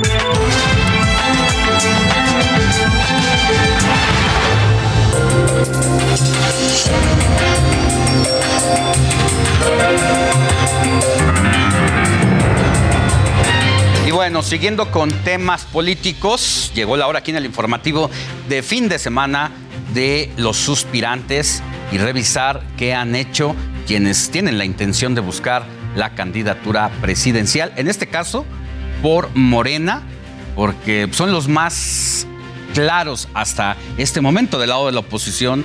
No hay todavía eh, personajes específicos con fuertes posibilidades de irse posicionando entre la opinión pública como aspirantes presidenciales. Vamos a comenzar en este caso con las actividades de Marcelo Ebrard. Marcelo Ebrard, titular de Relaciones Exteriores, tuvo una semana de contrastes, ya que recibió una buena noticia por parte de la Comisión de Quejas y Denuncias del Instituto Nacional Electoral, el cual determinó que los mensajes divulgados en redes sociales a su favor no constituyen actos anticipados de campaña rumbo a la elección presidencial del 2024. Además de que fue reconocido por la ayuda brindada al pueblo de Chile ante los incendios que azotan a ese país, el presentador del programa 31 Minutos, Tulio Triviño, mandó a comprar unas corbatas para el funcionario pero salió raspado. Esto luego de que se diera a conocer una entrevista realizada a la ex embajadora de México en Estados Unidos, Marta Bárcena, quien aseguró que el programa Quédate en México fue negociado por el canciller a sus espaldas. Mientras que en redes sociales, Ebrard nos dejó claro que sabe conjugar el verbo de moda, corcholatear. Hola, canciller. ¿Cómo se conjuga hoy el verbo corcholatear? Corcholateo. Y corcholatismo. Está corcholateando también. Está desbocado el corcholateo. ¿Cuál ha sido la peor corcholateada que, has, que te ha tocado escuchar hasta ahora? Pues me ha tocado bueno, hasta ahora no me ¿Sí? malas. ¿Hasta ahora vas corcholateando la bien? Llevo, estoy corcholateando. Órale. Nos vemos, suerte. Fernando Galván, Heraldo Media Group. Bueno, y ahora vamos a conocer cuáles son las actividades de Adán Augusto López, quien es el secretario de Gobernación y de quien López Obrador se ha referido como su hermano, echándole también la palmadita del impulso rumbo a las elecciones de 2024. La corcholata paisana, Ana Augusto López, este viernes anduvo de gira por Zapopan, Jalisco, para acompañar al presidente Andrés Manuel López Obrador en su conferencia mañanera. En el evento, el mandatario anunció que el secretario de Gobernación lo representará en la Feria de Tabasco en 2023. Yo le voy a pedir a Adán que me represente. Este, claro que es una feria muy importante, la exposición de Tabasco. eh, y desde niños este, esperábamos esta feria. Ana Augusto aprovechó sus redes sociales para agradecer a la Secretaria de Seguridad y Protección Ciudadana su labor en materia de seguridad. Otra publicación que realizó el funcionario fue un video en el marco de la conmemoración del 110 aniversario de la Marcha de la Lealtad, donde Ana Augusto convivió y se tomó selfies con un grupo de niños que se encontraban en las tribunas del evento.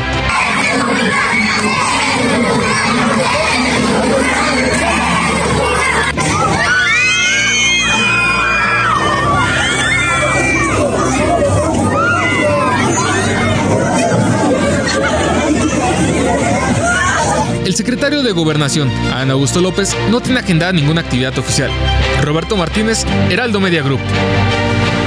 Y ahora vamos a pasar a lo que está haciendo el hijo desobediente de la 4T, Ricardo Monreal, quien tuvo de nuevo, ya no es nota, diferencias con el presidente de la República. La corcholata rebelde Ricardo Monreal se reunió con Lorenzo Córdoba, consejero presidente del INE, así como con organizaciones civiles inconformes con la reforma electoral, el famoso Plan B. Después del evento, el presidente del Senado se quedó preocupado. Fue una reunión amable, fue una reunión sí de conceptos y fue una reunión de preocupaciones de los técnicos del INE sobre el futuro de las elecciones o de los procesos y organización de los mismos. Eso sí, a lo largo de la semana, el hijo desobediente de la 4T se mostró muy musical en sus redes sociales. Prueba de que no todo puede ser la portada de un álbum.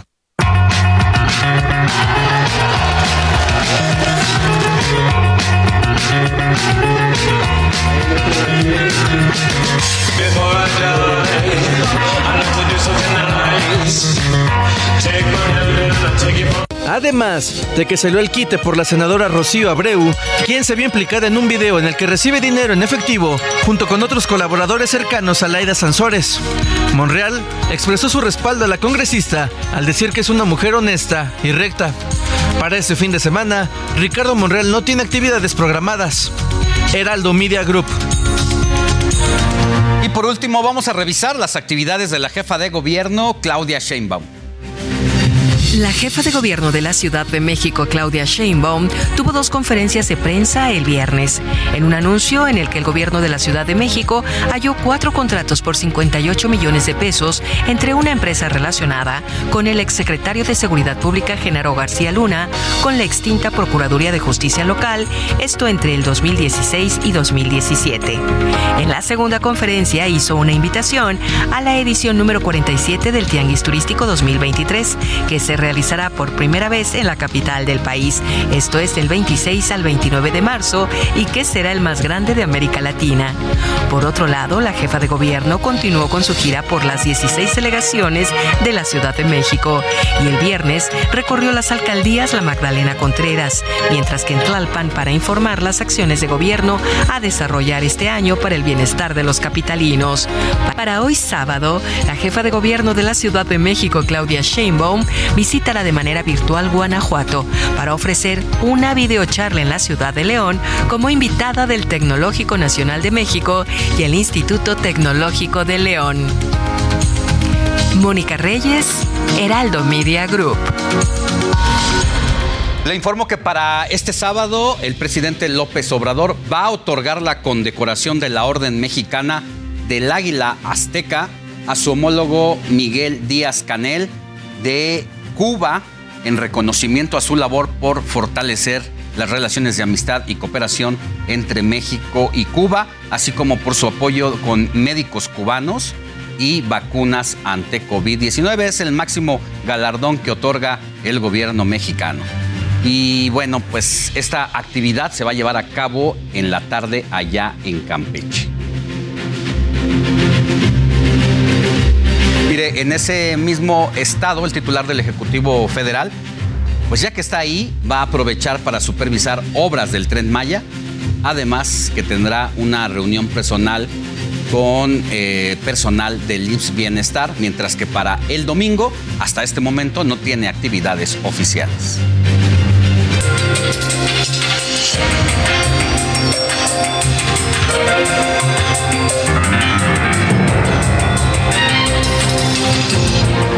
Vamos a cambiar de tema debido a que en los últimos meses los problemas respiratorios, así como los problemas en los ojos de miles capitalinos se han incrementado. Pero ¿a qué se debe esta situación?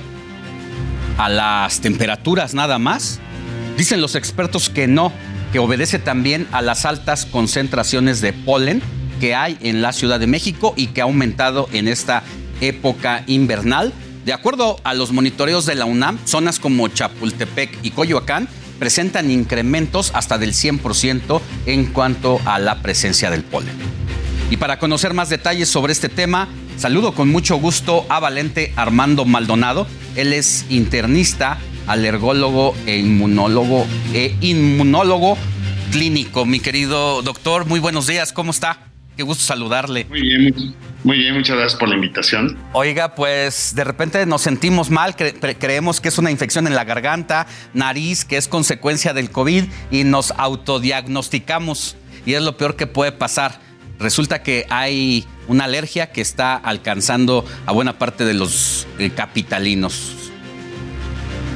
Sí, en definitiva es una época compleja esta temporada tomemos en consideración que vivimos en Ciudad de México, que es un valle, y este valle está rodeado por montañas. Eh, más que el problema de la polinización, realmente es el problema de las emisiones. Finalmente, el calentamiento global que estamos viviendo y el efecto invernadero hace que las eh, temporadas de pólenes se, se adelanten o incluso se prolonguen más. Esto genera que las personas que tengan susceptibilidad a sensibilizarse a algún polen se polinice más frecuentemente o los que ya están sensibilizados desarrollen síntomas de modo más, más frecuente. Entonces, dicho de otro modo, la polinización siempre ha existido. Realmente el problema real es el calentamiento global, mm. el aumento de las emisiones como dióxido de carbono, ozono, que, que hacen que se fomente el efecto invernadero y entonces las temporadas de polen se prolonguen más o se adelanten.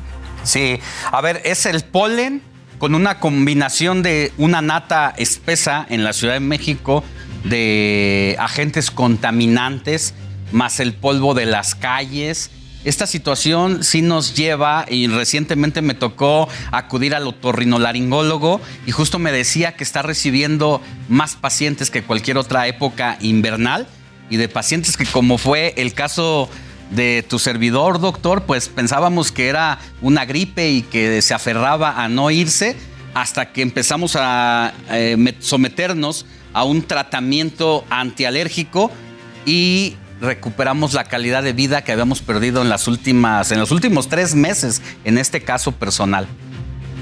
Sí, sin duda. Hay medidas que como, como persona me pueden ayudar. Eh, por ejemplo, los lavados nasales son medidas que no son caras, son lavados nasales con solución salina o con solución fisiológica y permiten que si hay algo del ambiente que se me esté impactando en mis mucosas, finalmente lo pueda eliminar a través de un barrido mecánico.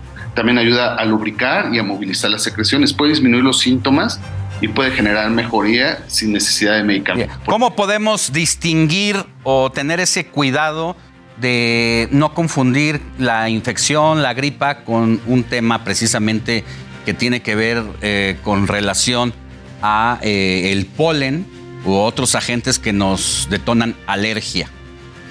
Claro, eh, los síntomas de alergia finalmente jamás o poco raras veces van a generar síntomas generales como fiebre, malestar, dolor de cuerpo, dolor de articulaciones. Sin embargo, cuando las alergias son muy severas, sí pueden afectar mi calidad de vida porque limitan mi capacidad de hacer mi actividad física o generar un sueño reparador. Sin embargo, jamás se van a acompañar de fiebre, jamás se van a acompañar de dolor de articulaciones o de malestar general como tal. Eh, las alergias finalmente pueden ser desde las mucosas como las conjuntivas, que puede ser la comezón, el picor en los ojos o el lagrimeo constante. a nivel nasal puede ser la congestión, el escurrimiento nasal, la más de las veces es un escurrimiento nasal este, hialino, transparente y es bilateral o alterna entre un lado y el otro. Y bueno, puede generar descarga posterior, que es esta sensación como de una flema que está detrás de la garganta y presentar tos. Y ya en casos más severos, evidentemente puede generar episodios paroxísticos de tos, falta de aire o dolor de pecho. Lo más importante es siempre eh, tener en conciencia de ir al médico y el médico hacer una valoración adecuada en la que se defina realmente si es una alergia y más que un cuadro infeccioso. Sí. Más de las veces. Perdón. Sí, sí. No, decía que sí, que con atención estoy escuchando. Ah, ya. Sí, un médico de primer contacto definitivamente sí puede evaluar que si esta, esta situación, por ejemplo, lleva más de cinco días, es más probable que sea un proceso de alergia si no hay ataque al estado general Bien. ni hay síntomas constitucionales. Doctor, pues nada más recomendarle a la gente el uso del cubrebocas quizá pueda ayudar a inhibir.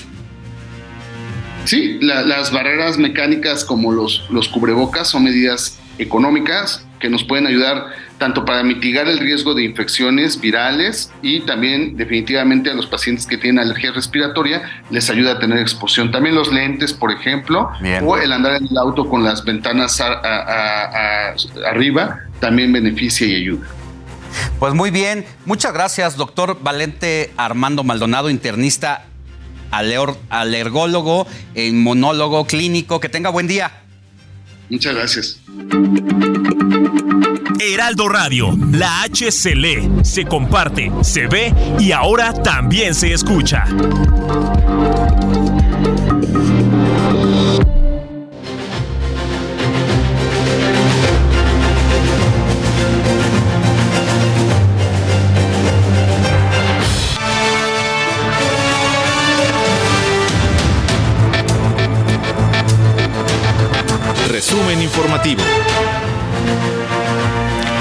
Personal de la Fiscalía General de Justicia del Estado de México encontró dos predios con nueve fosas clandestinas en el municipio de Lerma. En el lugar se encontraron 68 bolsas con restos humanos y un cuerpo. En la Ciudad de México detuvieron al chinero de la Merced. El hombre tiene 36 años y fue puesto a disposición del Ministerio Público. El detenido cuenta con dos ingresos previos al sistema penitenciario por el delito de robo agravado calificado. En Culiacán, Sinaloa, elementos de la Marina aseguraron un inmueble que servía de casa de seguridad del cártel de Sinaloa. Encontraron rifles AK-47, cargadores y cartuchos. Claudia Sheinbaum, jefa de gobierno de la Ciudad de México, dijo que hay cuatro contratos otorgados a una empresa de tecnología ligada al ex secretario de Seguridad Pública, Genaro García Luna. El hecho ya es investigado. En Estados Unidos, el FBI descubrió un documento adicional con marcas clasificadas en la casa del ex vicepresidente de Estados Unidos, Mike Pence. En cateos previos se encontraron documentos clasificados en la casa del presidente Joe Biden y el expresidente Donald Trump. Rusia lanzó el enésimo ataque masivo con misiles y drones sobre ciudades ucranianas. El objetivo fue la red de calefacción de las casas y logró dañar instalaciones de alto voltaje e infraestructuras generadoras de calefacción en seis regiones del país. El Consejo de Ministros sirio autorizó la entrada de ayuda humanitaria internacional en zonas rebeldes a consecuencia de los terremotos de principios de semana y que hasta el momento han cobrado la vida de 21 mil personas. La distribución de los suministros estará supervisada por la Cruz Roja Internacional y Media Luna Roja Árabe Siria. Desde Naciones Unidas se proyectó que 5 millones de sirios fueron damnificados por este suceso.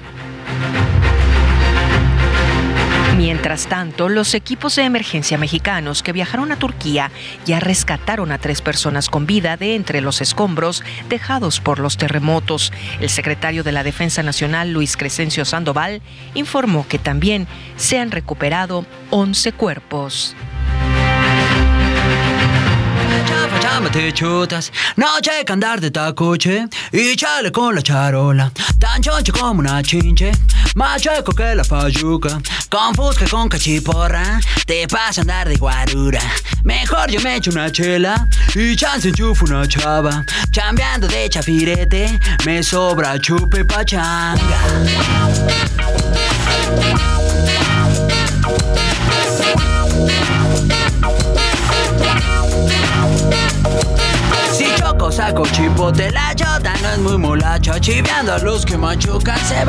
Bueno, estamos escuchando la canción Chilanga, Chilanga Banda a cargo del grupo Café Tacuba debido a que este, este tema está escrito en lo que podemos describir en una lengua callejera de la capital del país. De estos mexicanismos precisamente hablaremos en unos momentos.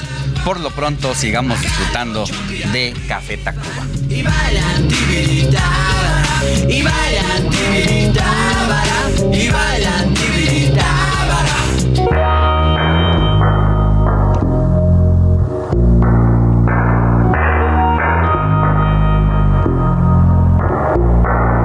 Mejor yo me echo una chela y chance enchufo una chava. Chambeando de chafirete, me sobra chupe pachán.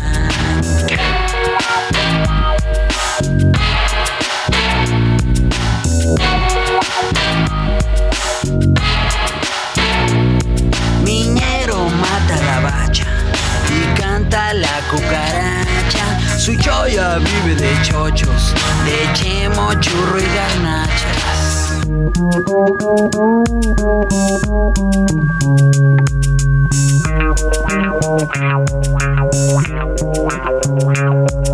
Pachuco, cholos y chundos, chichinflas.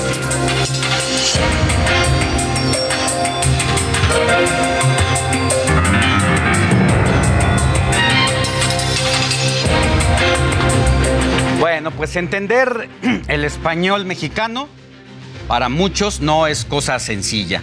Palabras como abonero, maicear, nacada, simón o sicirisco son fácilmente identificadas y, y contextualizadas de inmediato por la mayoría de los habitantes de nuestro país, pero no por todos, y menos, mucho menos, si se trata de extranjeros.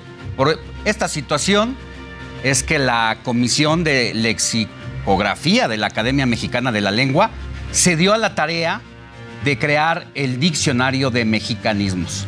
Cuenta con más de 10.500 palabras y es el resultado de un trabajo colectivo de más de una década. Y para conversar sobre este tema, entro en comunicación con la académica Concepción Compani, y pues está aquí con nosotros para hablar precisamente de esta obra. Concepción, muy buenos días, ¿cómo está? Qué gusto saludarle.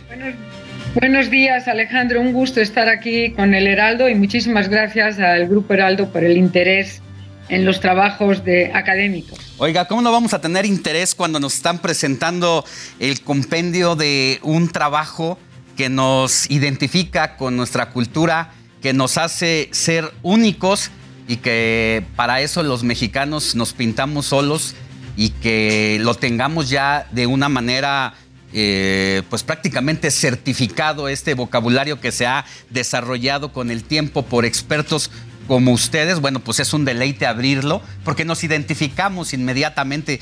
Cuéntenos cómo se llega a esto. ¿Esto es resultado de qué?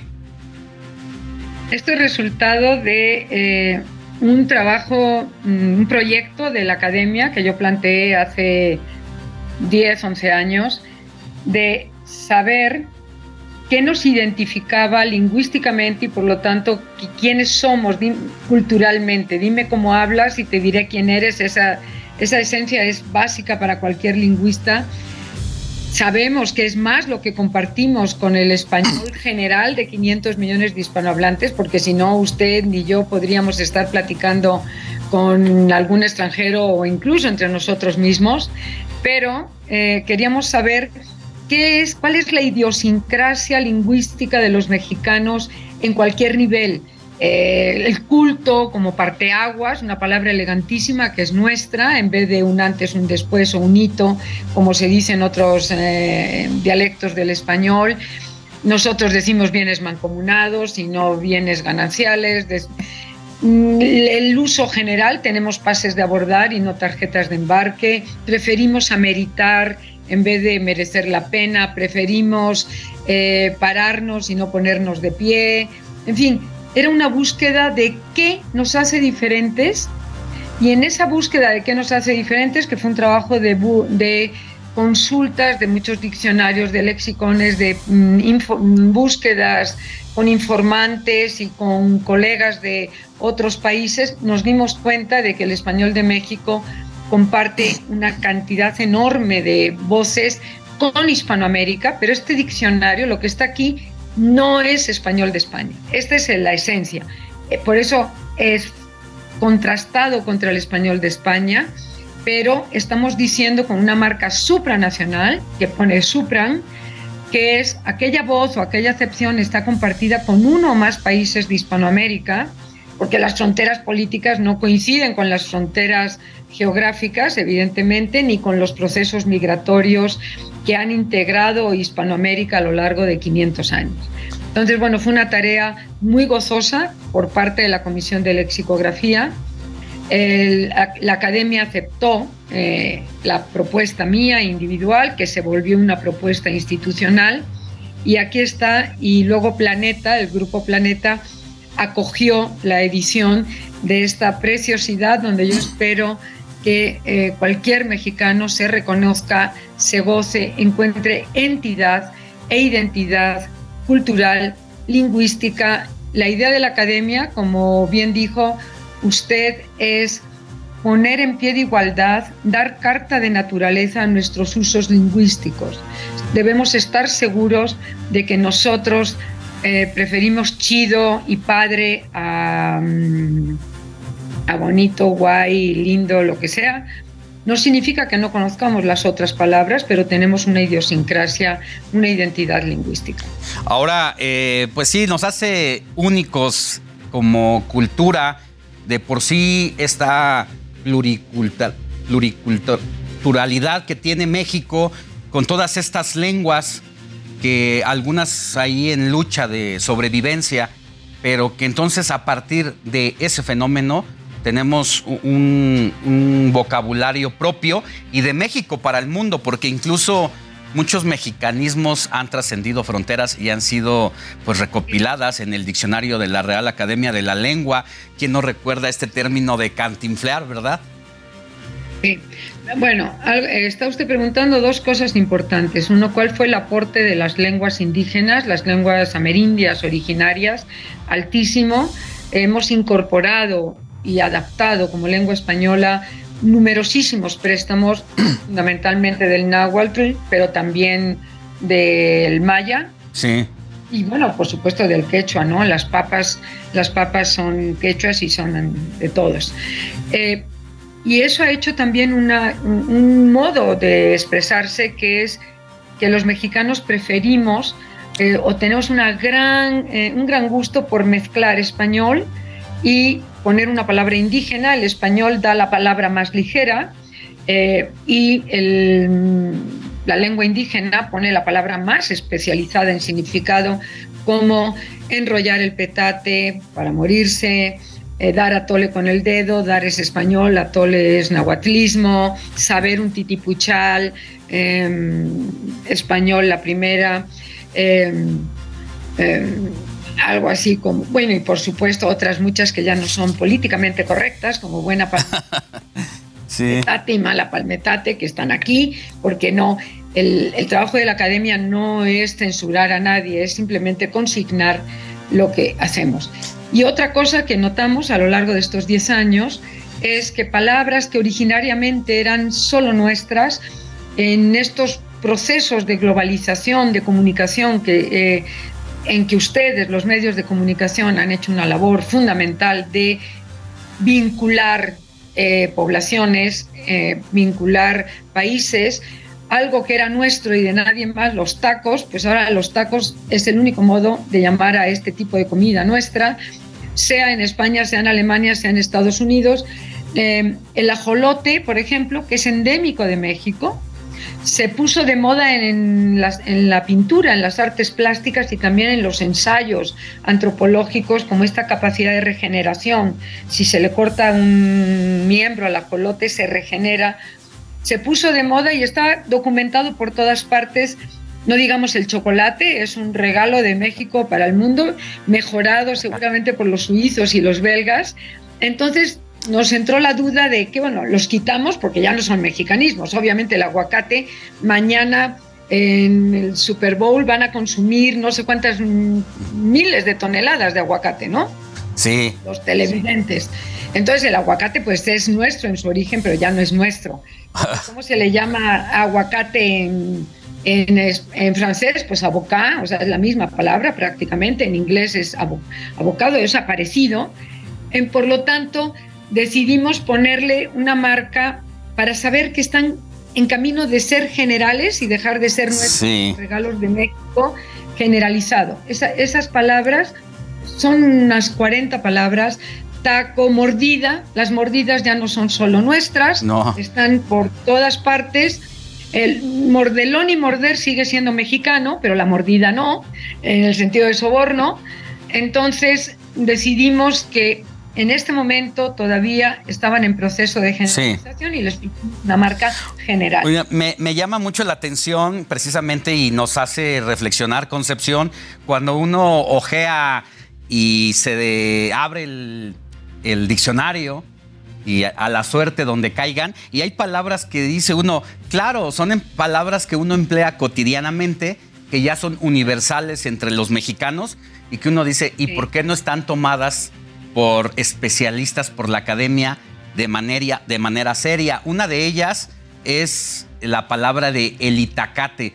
Uno incluso es hasta en son de burla cuando uno va a las reuniones familiares o va a una fiesta y pide uno su itacate o le ofrecen su itacate, que es la comida que un anfitrión entrega precisamente a sus invitados según el diccionario que acaban de sacar ustedes. Siento que no debió ser nada fácil el criterio para, ya, ya nos decía usted algunas de las fuentes a las que recurren ustedes para adoptarlas, pero sin embargo yo creo que la fuente también más directa fue pues este coro de voces que ya pulula en todas las reuniones, en la cotidianidad de nuestras actividades, ¿no?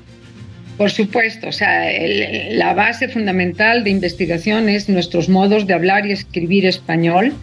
Eh, Itacate es intraducible, o sea, es prácticamente intraducible a la lengua española general. Sí, sí, sí, nadie, nadie entendería. Oiga, como tampoco es, es fácil de traducir en, otra, en otro lugar, otra palabra como el ruletear cuando una persona que se dedica que se dedica a hacer viajes, transportes, ya sea en un taxi, en, una en una en otro tipo de transporte público. Bueno, ahora Da un vuelvo. servicio. Voy a Transporte. ruletear. Bueno, y pues ruletero. Es algo totalmente mexicano y esperamos, lo que hizo la academia es darle carta de naturaleza, respaldar y decirle a todos los hablantes, a todos nosotros, estemos seguros de que este modo de hablar es el nuestro y no tenemos por qué hacer concesiones a otros modos de hablar español. Eso es. Bueno, pues una, una felicitación, Concepción, porque ha sido usted gracias. la que ha puesto precisamente esta semillita para la Academia Mexicana de la Lengua, que hoy pues ya la ve aquí y que seguramente en el transcurso de los próximos años se va a ir actualizando. Sí, los diccionarios son obras inacabadas siempre, porque la eh, diversidad y riqueza cultural, gastronómica, folclórica, musical, eh, léxica de México es inconmensurable realmente. Entonces habrá próximas ediciones. Ahora hemos hecho una tarea no pequeña de 10.600 lemas, 400 y pico sublemas, porque hemos separado madres de madre, o sea, la madre con todas sus acepciones, pero si usted dice madres, pues también el moco y los mocos están mocos, están separados. Entonces, eh, y tiene 22.000 acepciones, más de 22.000 acepciones, entonces es un primer paso muy sólido para seguir investigando en nuestra cultura y en nuestros modos de hablar. Muchas gracias, Concepción Company, académica y bueno, pues una de las principales autoras y que, haya- que empujó este diccionario. Que tenga buen día y gracias por el tiempo dedicado. Espero que vayan mañana a Bellas Artes. Se presenta Ah, es la mañana en Bellas. Artes a las 12 del día. Ahí estaremos. Muchas gracias, Claro felicidades. sí. Gracias a ustedes. Mire, vamos a cambiar de tema porque la Cruz Roja Mexicana lanzó una convocatoria promovida por la Organización de las Naciones Unidas para mejorar la seguridad vehicular en nuestro país. La Cruz Roja Mexicana publicó su primera convocatoria de los distintivos por la seguridad vehicular en México. Buscan reconocer a las flotillas de autos ligeros usadas en los sectores público, privado y social en nuestro país y que cumplan con distintos estándares de seguridad para quienes las conducen y para las personas usuarias de la vía. con dispositivos como son los frenos ABS, el sistema de control electrónico de estabilidad ESC. En caso de una colisión también se evitan lesiones graves, discapacidades permanentes e inclusive la muerte a través de las bolsas de aire, cinturones de seguridad de tres puntos y reposacabezas, entre otros. Estos distintivos nacen de una iniciativa de la Cruz Roja Mexicana para responder al llamado que hizo la ONU a las sociedades nacionales de la Cruz Roja para el mejoramiento de la seguridad vial en el mundo. Con ello, reducir al 50% las muertes y consecuencias de siniestros viales para el 2030. En México, de acuerdo al INEGI, ocurren alrededor de 16.000 muertes por accidentes de tránsito al año. Las empresas o instituciones con flotillas más seguras dan certeza a sus conductores y operadores, así como a sus familias que su vida también está segura porque viajan en una unidad que cumple con todas las medidas de seguridad vehicular. A los distintivos de la Cruz Roja Mexicana pueden postularse empresas, gobiernos y organismos públicos, además de la sociedad civil, y son tres. La primera es un distintivo a la seguridad vehicular para flotas que ya cuentan con al menos el 50% de dispositivos de seguridad recomendados por la ONU. La segunda es la mención al compromiso por la seguridad vehicular a aquellas flotas que se comprometen a tener ese 50% en dos años. Por último, el distintivo al agente de cambio, pensado para reconocer la trayectoria de personas o instituciones que han contribuido notablemente a mejorar la seguridad vehicular en México o en el mundo. La relevancia no es menor. Creemos que se pueden eh, evitar muchos fallecidos si tenemos flotas más seguras. Las bases pueden consultarse en www.cruzrojamexicana.org.mx y las postulaciones podrán realizarse hasta el 15 de junio del 2023. Antonio Anistro, Bueno, es momento de irnos con Gerardo Galicia, quien se encuentra en el mercado Jamaica, donde algunos capitalinos alistan ya las compras para este 14 de febrero. Mi querido Jerry, muy buenos días. ¿Cómo se encuentra todo por allá? Muy buenos días, mi querido Alex. Excelente mañana. Todavía bastante tranquila la situación acá en el mercado de Jamaica, un mercado que prácticamente no duerme, mi querido Alex, prácticamente las 24 horas del día permanece abierto, pero como podrás apreciar, sí, ya tenemos eh, bastantes personas buscando ese bonito regalo para el próximo 14 de febrero. Y al respecto voy a, dialogar con una de las eh, personas que venden precisamente esos bonitos arreglos. A mí te estamos transmitiendo completamente en vivo con Alex eh, Sánchez. Platícanos un poquito de los precios de los arreglos. ahorita los precios van variando a partir de 200 pesos hasta 1000, dependiendo la cantidad y el tipo de flor. Por ejemplo, este que tenemos a tu derecha. Este lo tengo en 200. 200 Son cinco tulipanes. Es la flor de temporada, es lo que más se va a vender ahorita. ¿Y este de qué lado? Este es orquídea, este se vende pues la mayoría del año, pero igual es lo que más se vende, es una flor pues exótica, por así decirlo. Oye, ¿y el arreglo más caro para aquellos que se portaron mal? Para el más caro que yo tengo, podría ser de 2.500 hasta con 30 tulipanes. 30 tulipanes. 30 tulipanes. Sí, ¿Me regalas tu nombre? Sí, Alexia. Gracias, Alexia. Sí, que les vaya bien. Y bueno, como podrás apreciar, mi querido Alex, variedad hay mucha los eh, precios también. De hecho, habíamos eh, ya realizado un recorrido previo y hemos encontrado algunos arreglos eh, que van desde los 150, 200 pesos. Hay que recorrer, recorrer el mercado de Jamaica para poder también encontrar buenos precios y de momento es una buena hora, es una buena opción porque tenemos poca gente y los comerciantes esperan que sea justo entre el próximo lunes y martes cuando se tenga el mayor número de personas que estén buscando los arreglos florales. Por lo pronto, mi, querido, mi querido Jerry, ahí las rosas, la docena de rosas, ¿en cuánto están? Son las clásicas, las que no deben faltar. Las, las rosas, ah, ya, ya las vi, Alex, vamos a preguntar. Amigo, buenos días. Estamos transmitiendo completamente en vivo para el Heraldo Televisión. ¿En cuánto salen las rosas? Eh, pues tenemos arreglos desde 300 pesos, 500 pesos, 600 pesos, 800, 900. Tenemos uno hasta de 1500 pesos. Está excelente. Sí, somos los únicos en Jamaica que tienen este tamaño. Ahora sí que somos exclusivos y pues es bueno para, para nosotros. Oye, ¿qué tiempo me va a durar el arreglo? Pues una aproximadamente de una semana siempre, o más tal vez siempre y cuando le des los cuidados que debe de ser y como debe de ser y todo estará bien. ¿Algún cuidado especial que deben de llevar? Echarle su agüita en la mañana, 9, 10 de la mañana, la tardecita, 5 o 6 de la tarde para que se mantenga bien y que no, no lo toquen bastante solo con el aroma es más que suficiente. Amigo, ¿me regalas tu nombre? José Carlos. Gracias, José Carlos. Excelente día. Y bueno, ahí los precios, mi querido Alex. Hay muchísima variedad y todo dependerá del tamaño de la red. Oye, la buena vibra es también lo que ayuda a mantener a las flores en buenas condiciones, tienen un mayor día de vida prolongada y tú ya estás haciendo tu ahorro para el 14 de febrero, porque mira, además de todo de las flores o el arreglo que decidas, faltan los chocolates, la comida o cena, el peluche y lo que ocurra después. Sí, no, no, va a ser nada barato, mi querido Alex. Hay que ahorrar, hay que juntar. Hay que invertir, hay que invertir. Exactamente, es una inversión, mi Alex. que tengas buen día, mi querido Jerry. Regresamos contigo más adelante. Fuerte abrazo, seguimos pendientes.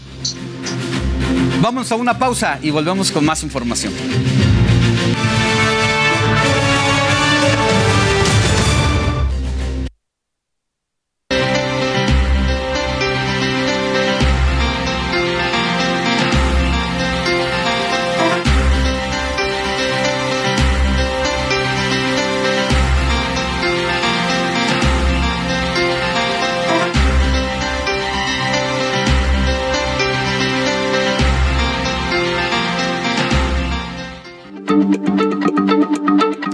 Radio, la H se lee, se comparte, se ve y ahora también se escucha.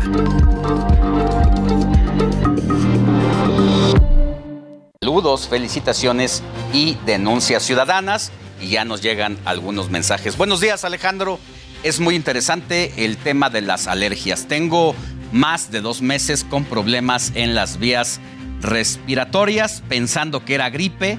Ahora creo que puede ser una alergia soy Diego Hernández y se suma Diego también a ese sector de la población como su servidor, en donde pensaba que era gripe, pero pues resultó que no, que el polvito y el polen de las flores en esta temporada invernal pues nos ha dañado de sobremanera.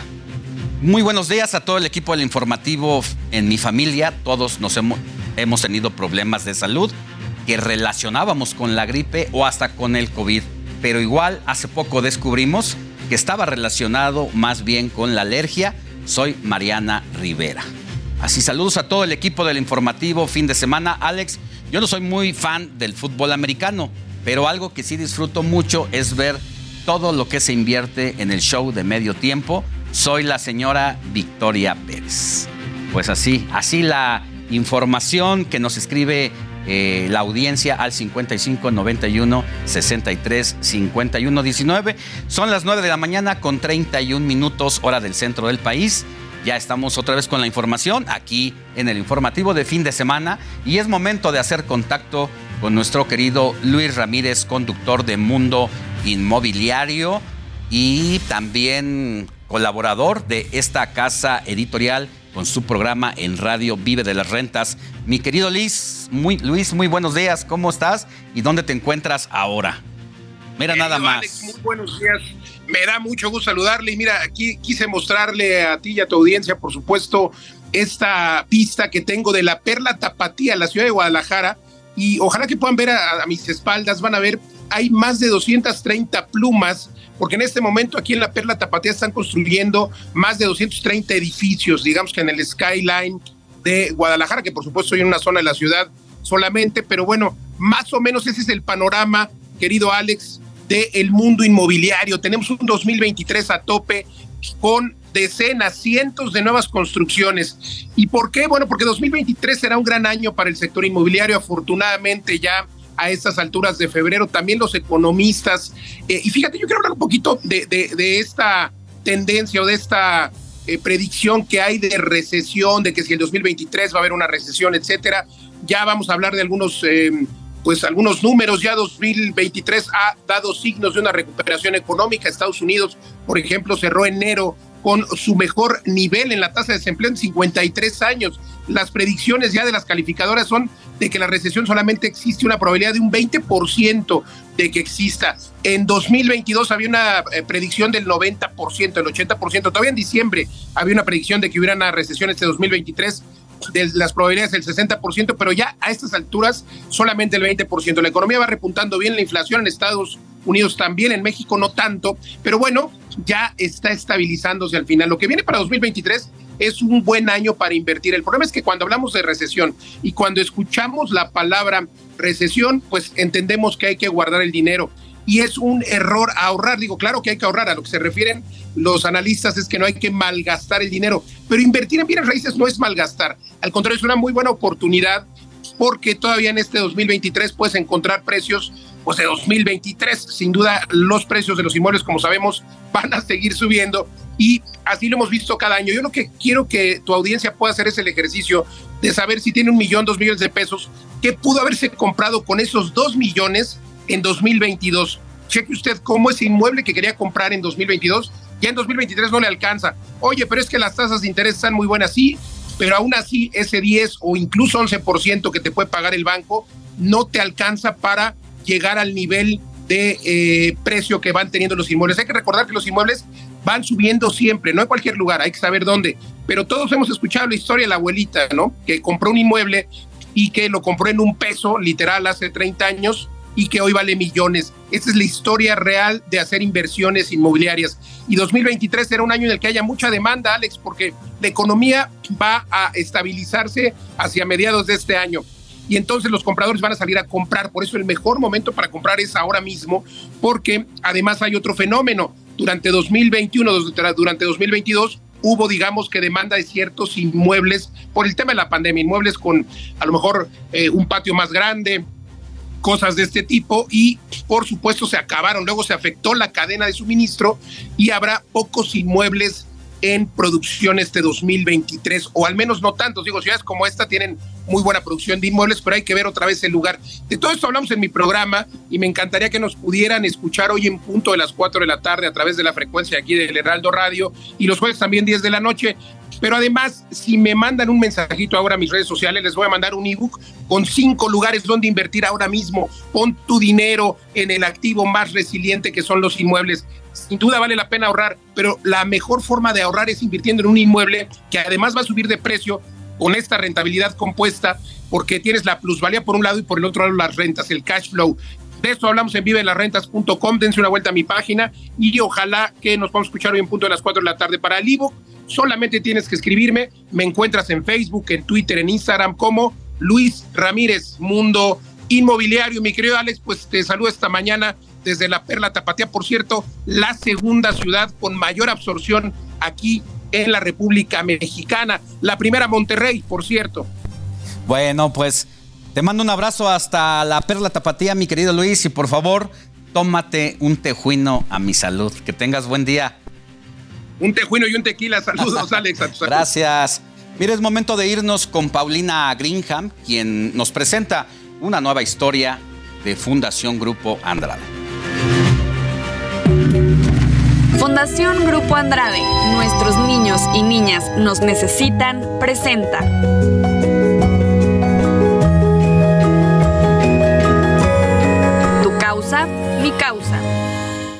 Muchísimo gusto saludarlos a todos y a todas los que están del otro lado. Espero que estén teniendo un gran fin de semana. Yo soy Paulina Greenham. Esto es tu causa, mi causa. Y vamos a conmemorar el Día Internacional de la Niña y Niño con Cáncer. Es muy importante resaltar que el 70% de los casos se detectan de manera tardía y que de haber sido detectados con tiempo, podrían haber sido tratados con éxito.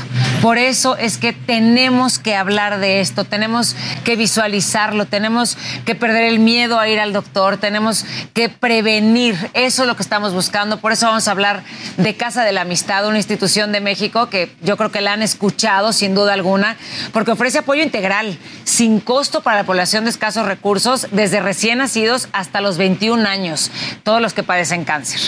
Y la verdad es que yo espero que hoy, que estamos en nuestras casas o en donde quiera que nos hagan el favor de vernos, hagamos un poco de conciencia, de empatía. Recordemos que esta vocación de servicio al otro, de, de poder dar un poco de lo que tenemos, de por lo menos pensar en las otras personas y tenerlas en el radar de nuestros días, de lo que están viviendo, de lo que están luchando, creo que puede cambiar el sentido de nuestra propia vida. Y es por eso que hoy nos acompaña Leonardo Arana, que es director de Casa de la Amistad para Niños con Cáncer y AP, para platicarnos un poco más de este proyecto. Y a mí me da mucho gusto tenerte, Leonardo, porque tenemos mucho que aprender, mucho que conocer y mucho que empatizar. Claro. ¿Cómo estás? Muy bien, Paulina, muchas gracias. Y ahora que decías es tu causa, mi causa y yo creo que es nuestra causa, ¿no? Es la causa de todos los que estamos aquí y esperamos poder crear un poco de conciencia de todo esto. ¿Cómo, inicia Casa de la Amistad? Casa de la Amistad inicia como prácticamente todas las cosas que tienen éxito en esta vida. Se junta un grupo de personas que se dan cuenta de que los niños que no tienen recursos en este país venían a la Ciudad de México a tener tratamientos de cáncer y no tenía ni siquiera en dónde quedarse. Eso fue hace 33 años. Y este grupo de personas empezaron a tener la iniciativa de juntarse con otro grupo de gentes, que son los fundadores de Casa de la Amistad, que tuvieron la visión de no tener única y exclusivamente un albergue, sino que se dieron cuenta de que el cáncer no solamente es el albergue o el medicamento, sino que tiene que ver absolutamente con todo. Con todo. Y fue creciendo de tal manera que se fue sumando una parte fundamental que fue el transporte, es decir, que los niños llegaran a los hospitales a tiempo, que tú mencionabas, de 70%, para poder tener un tratamiento oportuno. El tener la posibilidad de tener la alimentación adecuada, el tener la posibilidad de apoyar a la familia emocionalmente y psicológicamente, porque el cáncer nos da a todos, A todos. no solamente al niño o a la niña o al joven, sino también a toda la familia y a los hermanos. Y hay que reconstruir completamente todo esto. Y había que también darles un sueño en la vida que para mí eso es lo más importante, que el niño tenga esa actitud de que quiere llegar a ser probablemente alguien como tú, que esté aquí conduciendo un programa de este tipo dentro de poco, que de hecho tenemos algunos gentes sobrevivientes de Casa de la Amistad que están haciendo esto en este tipo de entrevistas. Otros son ingenieros como yo, otros son probablemente médicos, y eso te da una satisfacción increíble.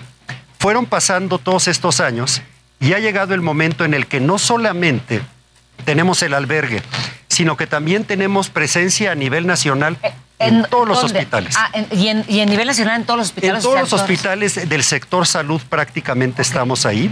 Y cualquier niño que tenga un día, tú imagínate que hay un niño que está, por ejemplo, en el estado de Guerrero, que está en la zona más recóndita de Guerrero y que no tiene ni siquiera la posibilidad de llegar a Acapulco, que es la capital más cercana. Sí.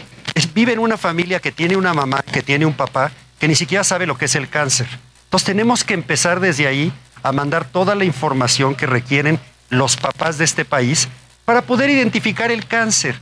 Y la mamá, cuando carga al bebé, puede darse cuenta de que tiene probablemente a lo mejor unas manchitas o una fiebre que no se le quita o probablemente algo que es distinto a lo que ella piensa o considera que es.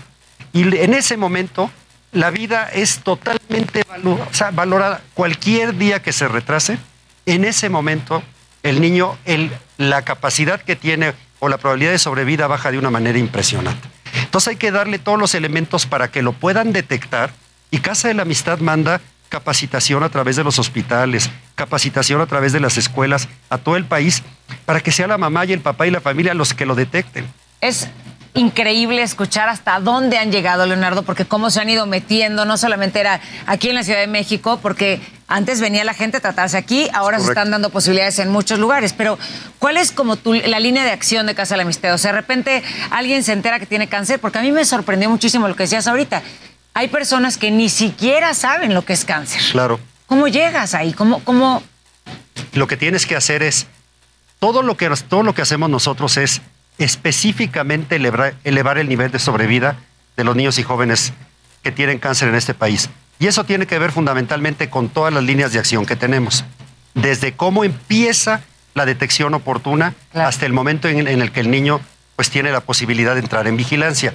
Entonces, todos, los, todos aquellos esfuerzos que hagamos nosotros para poder capacitar, informar a la población a través, yo te diría, del voluntariado, de empresas voluntarias, de gente como, como tú, con gente que nos esté escuchando, que puedan empezar a dar ese tipo de signos y síntomas de qué es lo que realmente pudiera ser una sospecha de cáncer, van a un, a un, a un, este, hospital del sector salud, que son los niños que nosotros atendemos.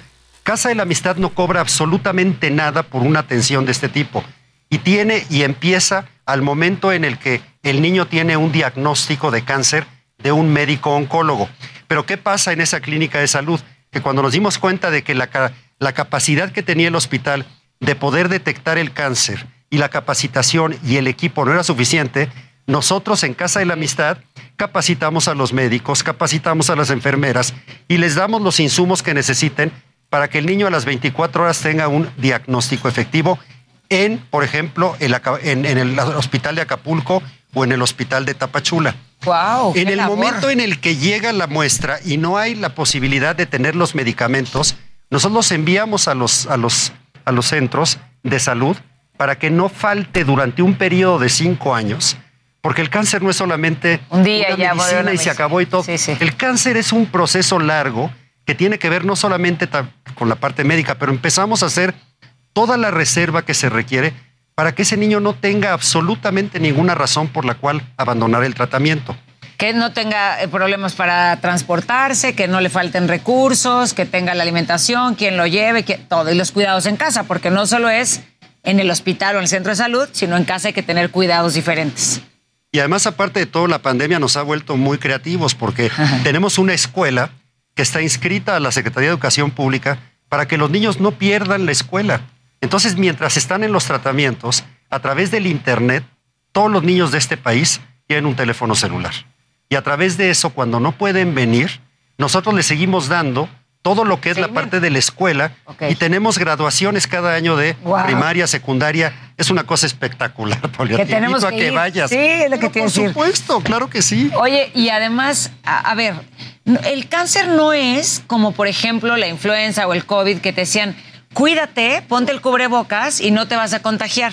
Porque pues entonces ahí sí dices que es irresponsable la gente que no se cuida. Claro. Pero ¿por qué el cáncer aumenta tanto? O sea, ¿por qué es la principal eh, eh, causa de enfermedades en estos, en estos niños y jóvenes? Cada, cada año hay 5 mil niños.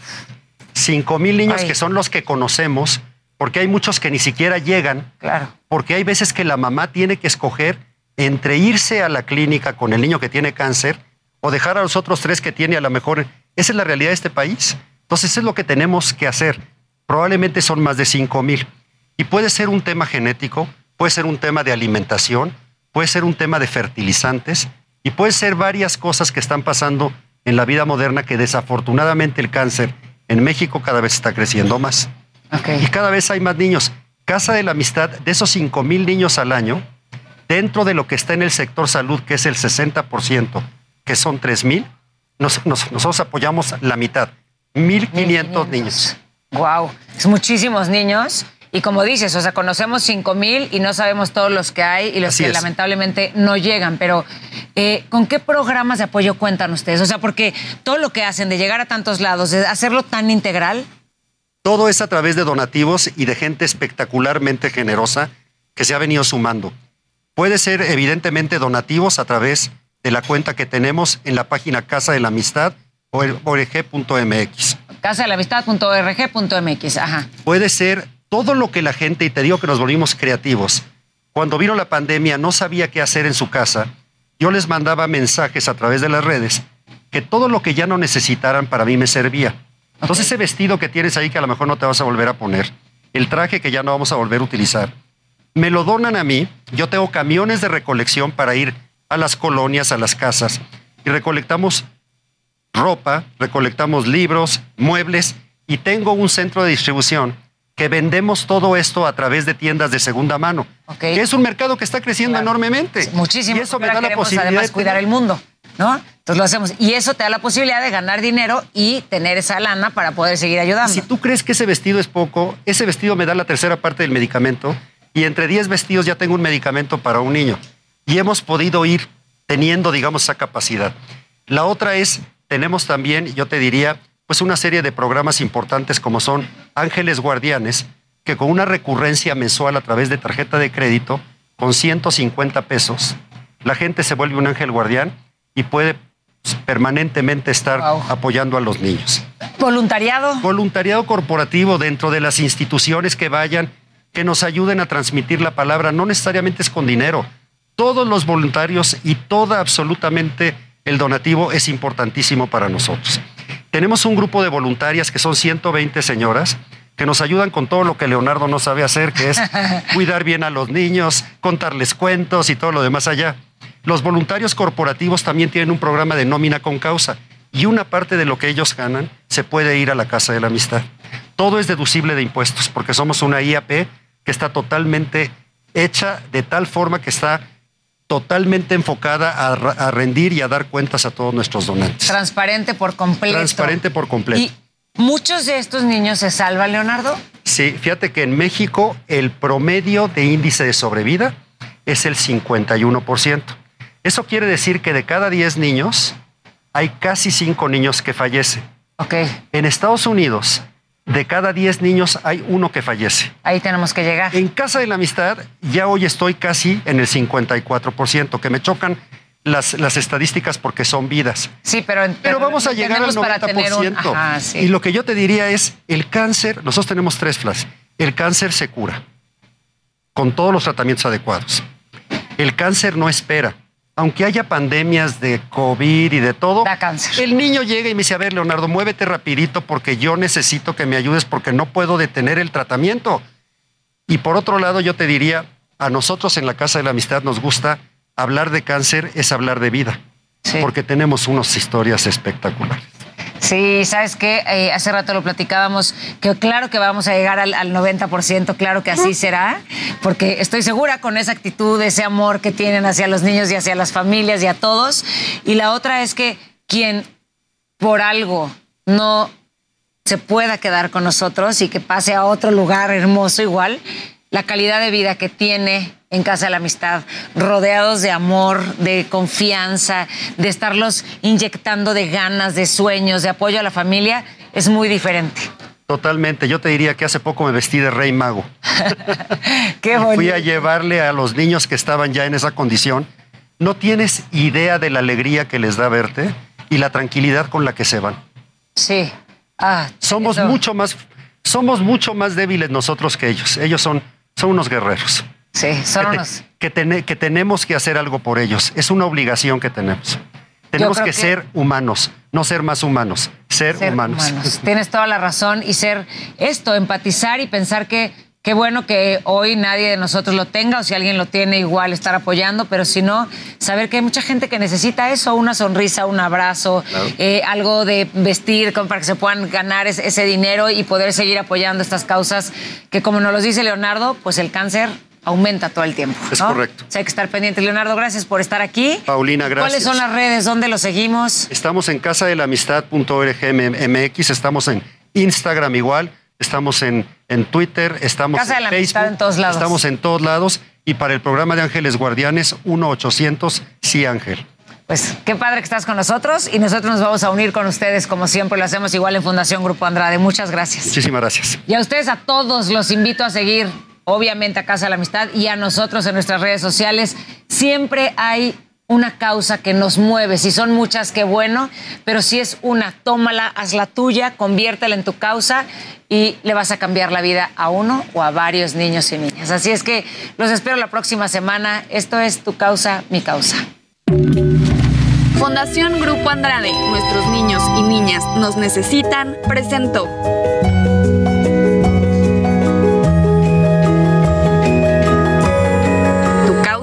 Causa. Continuamos con las noticias en el informativo de fin de semana. Mire, le tengo información relevante aquí en la Ciudad de México.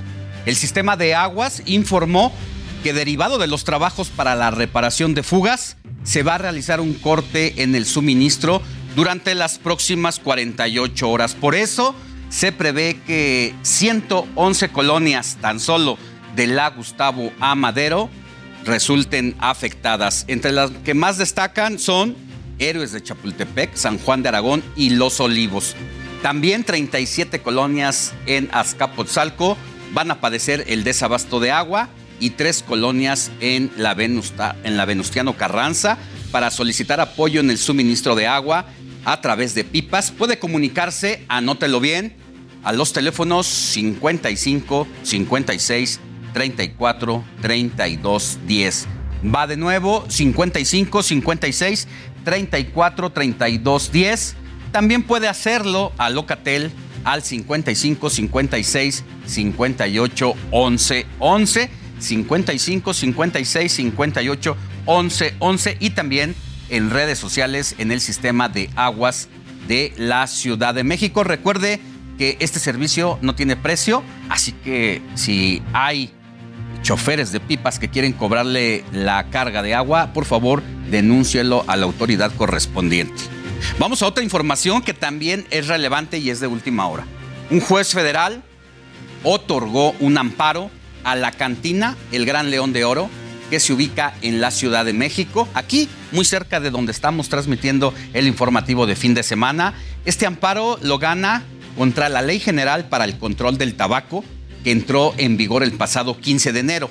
Es decir, esta medida permite a los clientes de este establecimiento que sí pueden fumar en espacios al aire libre, al aire libre, áreas de fumadores e interiores aislados y es relevante, sienta un, precedente, más cuando hay toda una industria, tanto de restauranteros, cadenas eh, departamentales, así como farmacias y, no se diga, las cigarreras, que han empujado estos, eh, pues estos juicios de amparo ante las autoridades correspondientes.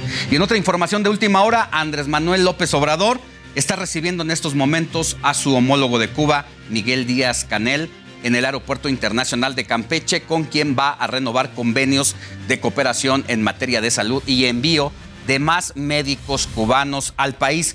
Médicos cubanos que cobran al gobierno mexicano, pero que el gobierno mexicano esos recursos no se los da directamente a los médicos, sino al gobierno del dictador Díaz Canel. Hasta aquí la información. Nos escuchamos mañana en el 98.5. Éxito.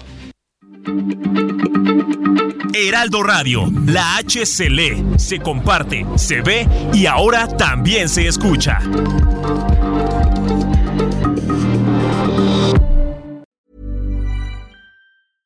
Hey, it's Paige DeSorbo from Giggly Squad. High quality fashion without the price tag. Say hello to Quince. I'm snagging high-end essentials like cozy cashmere sweaters, sleek leather jackets, fine jewelry, and so much more. With Quince being 50 to 80% less than similar brands.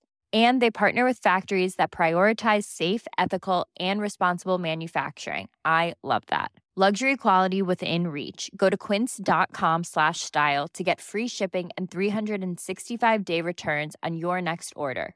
Quince.com slash style.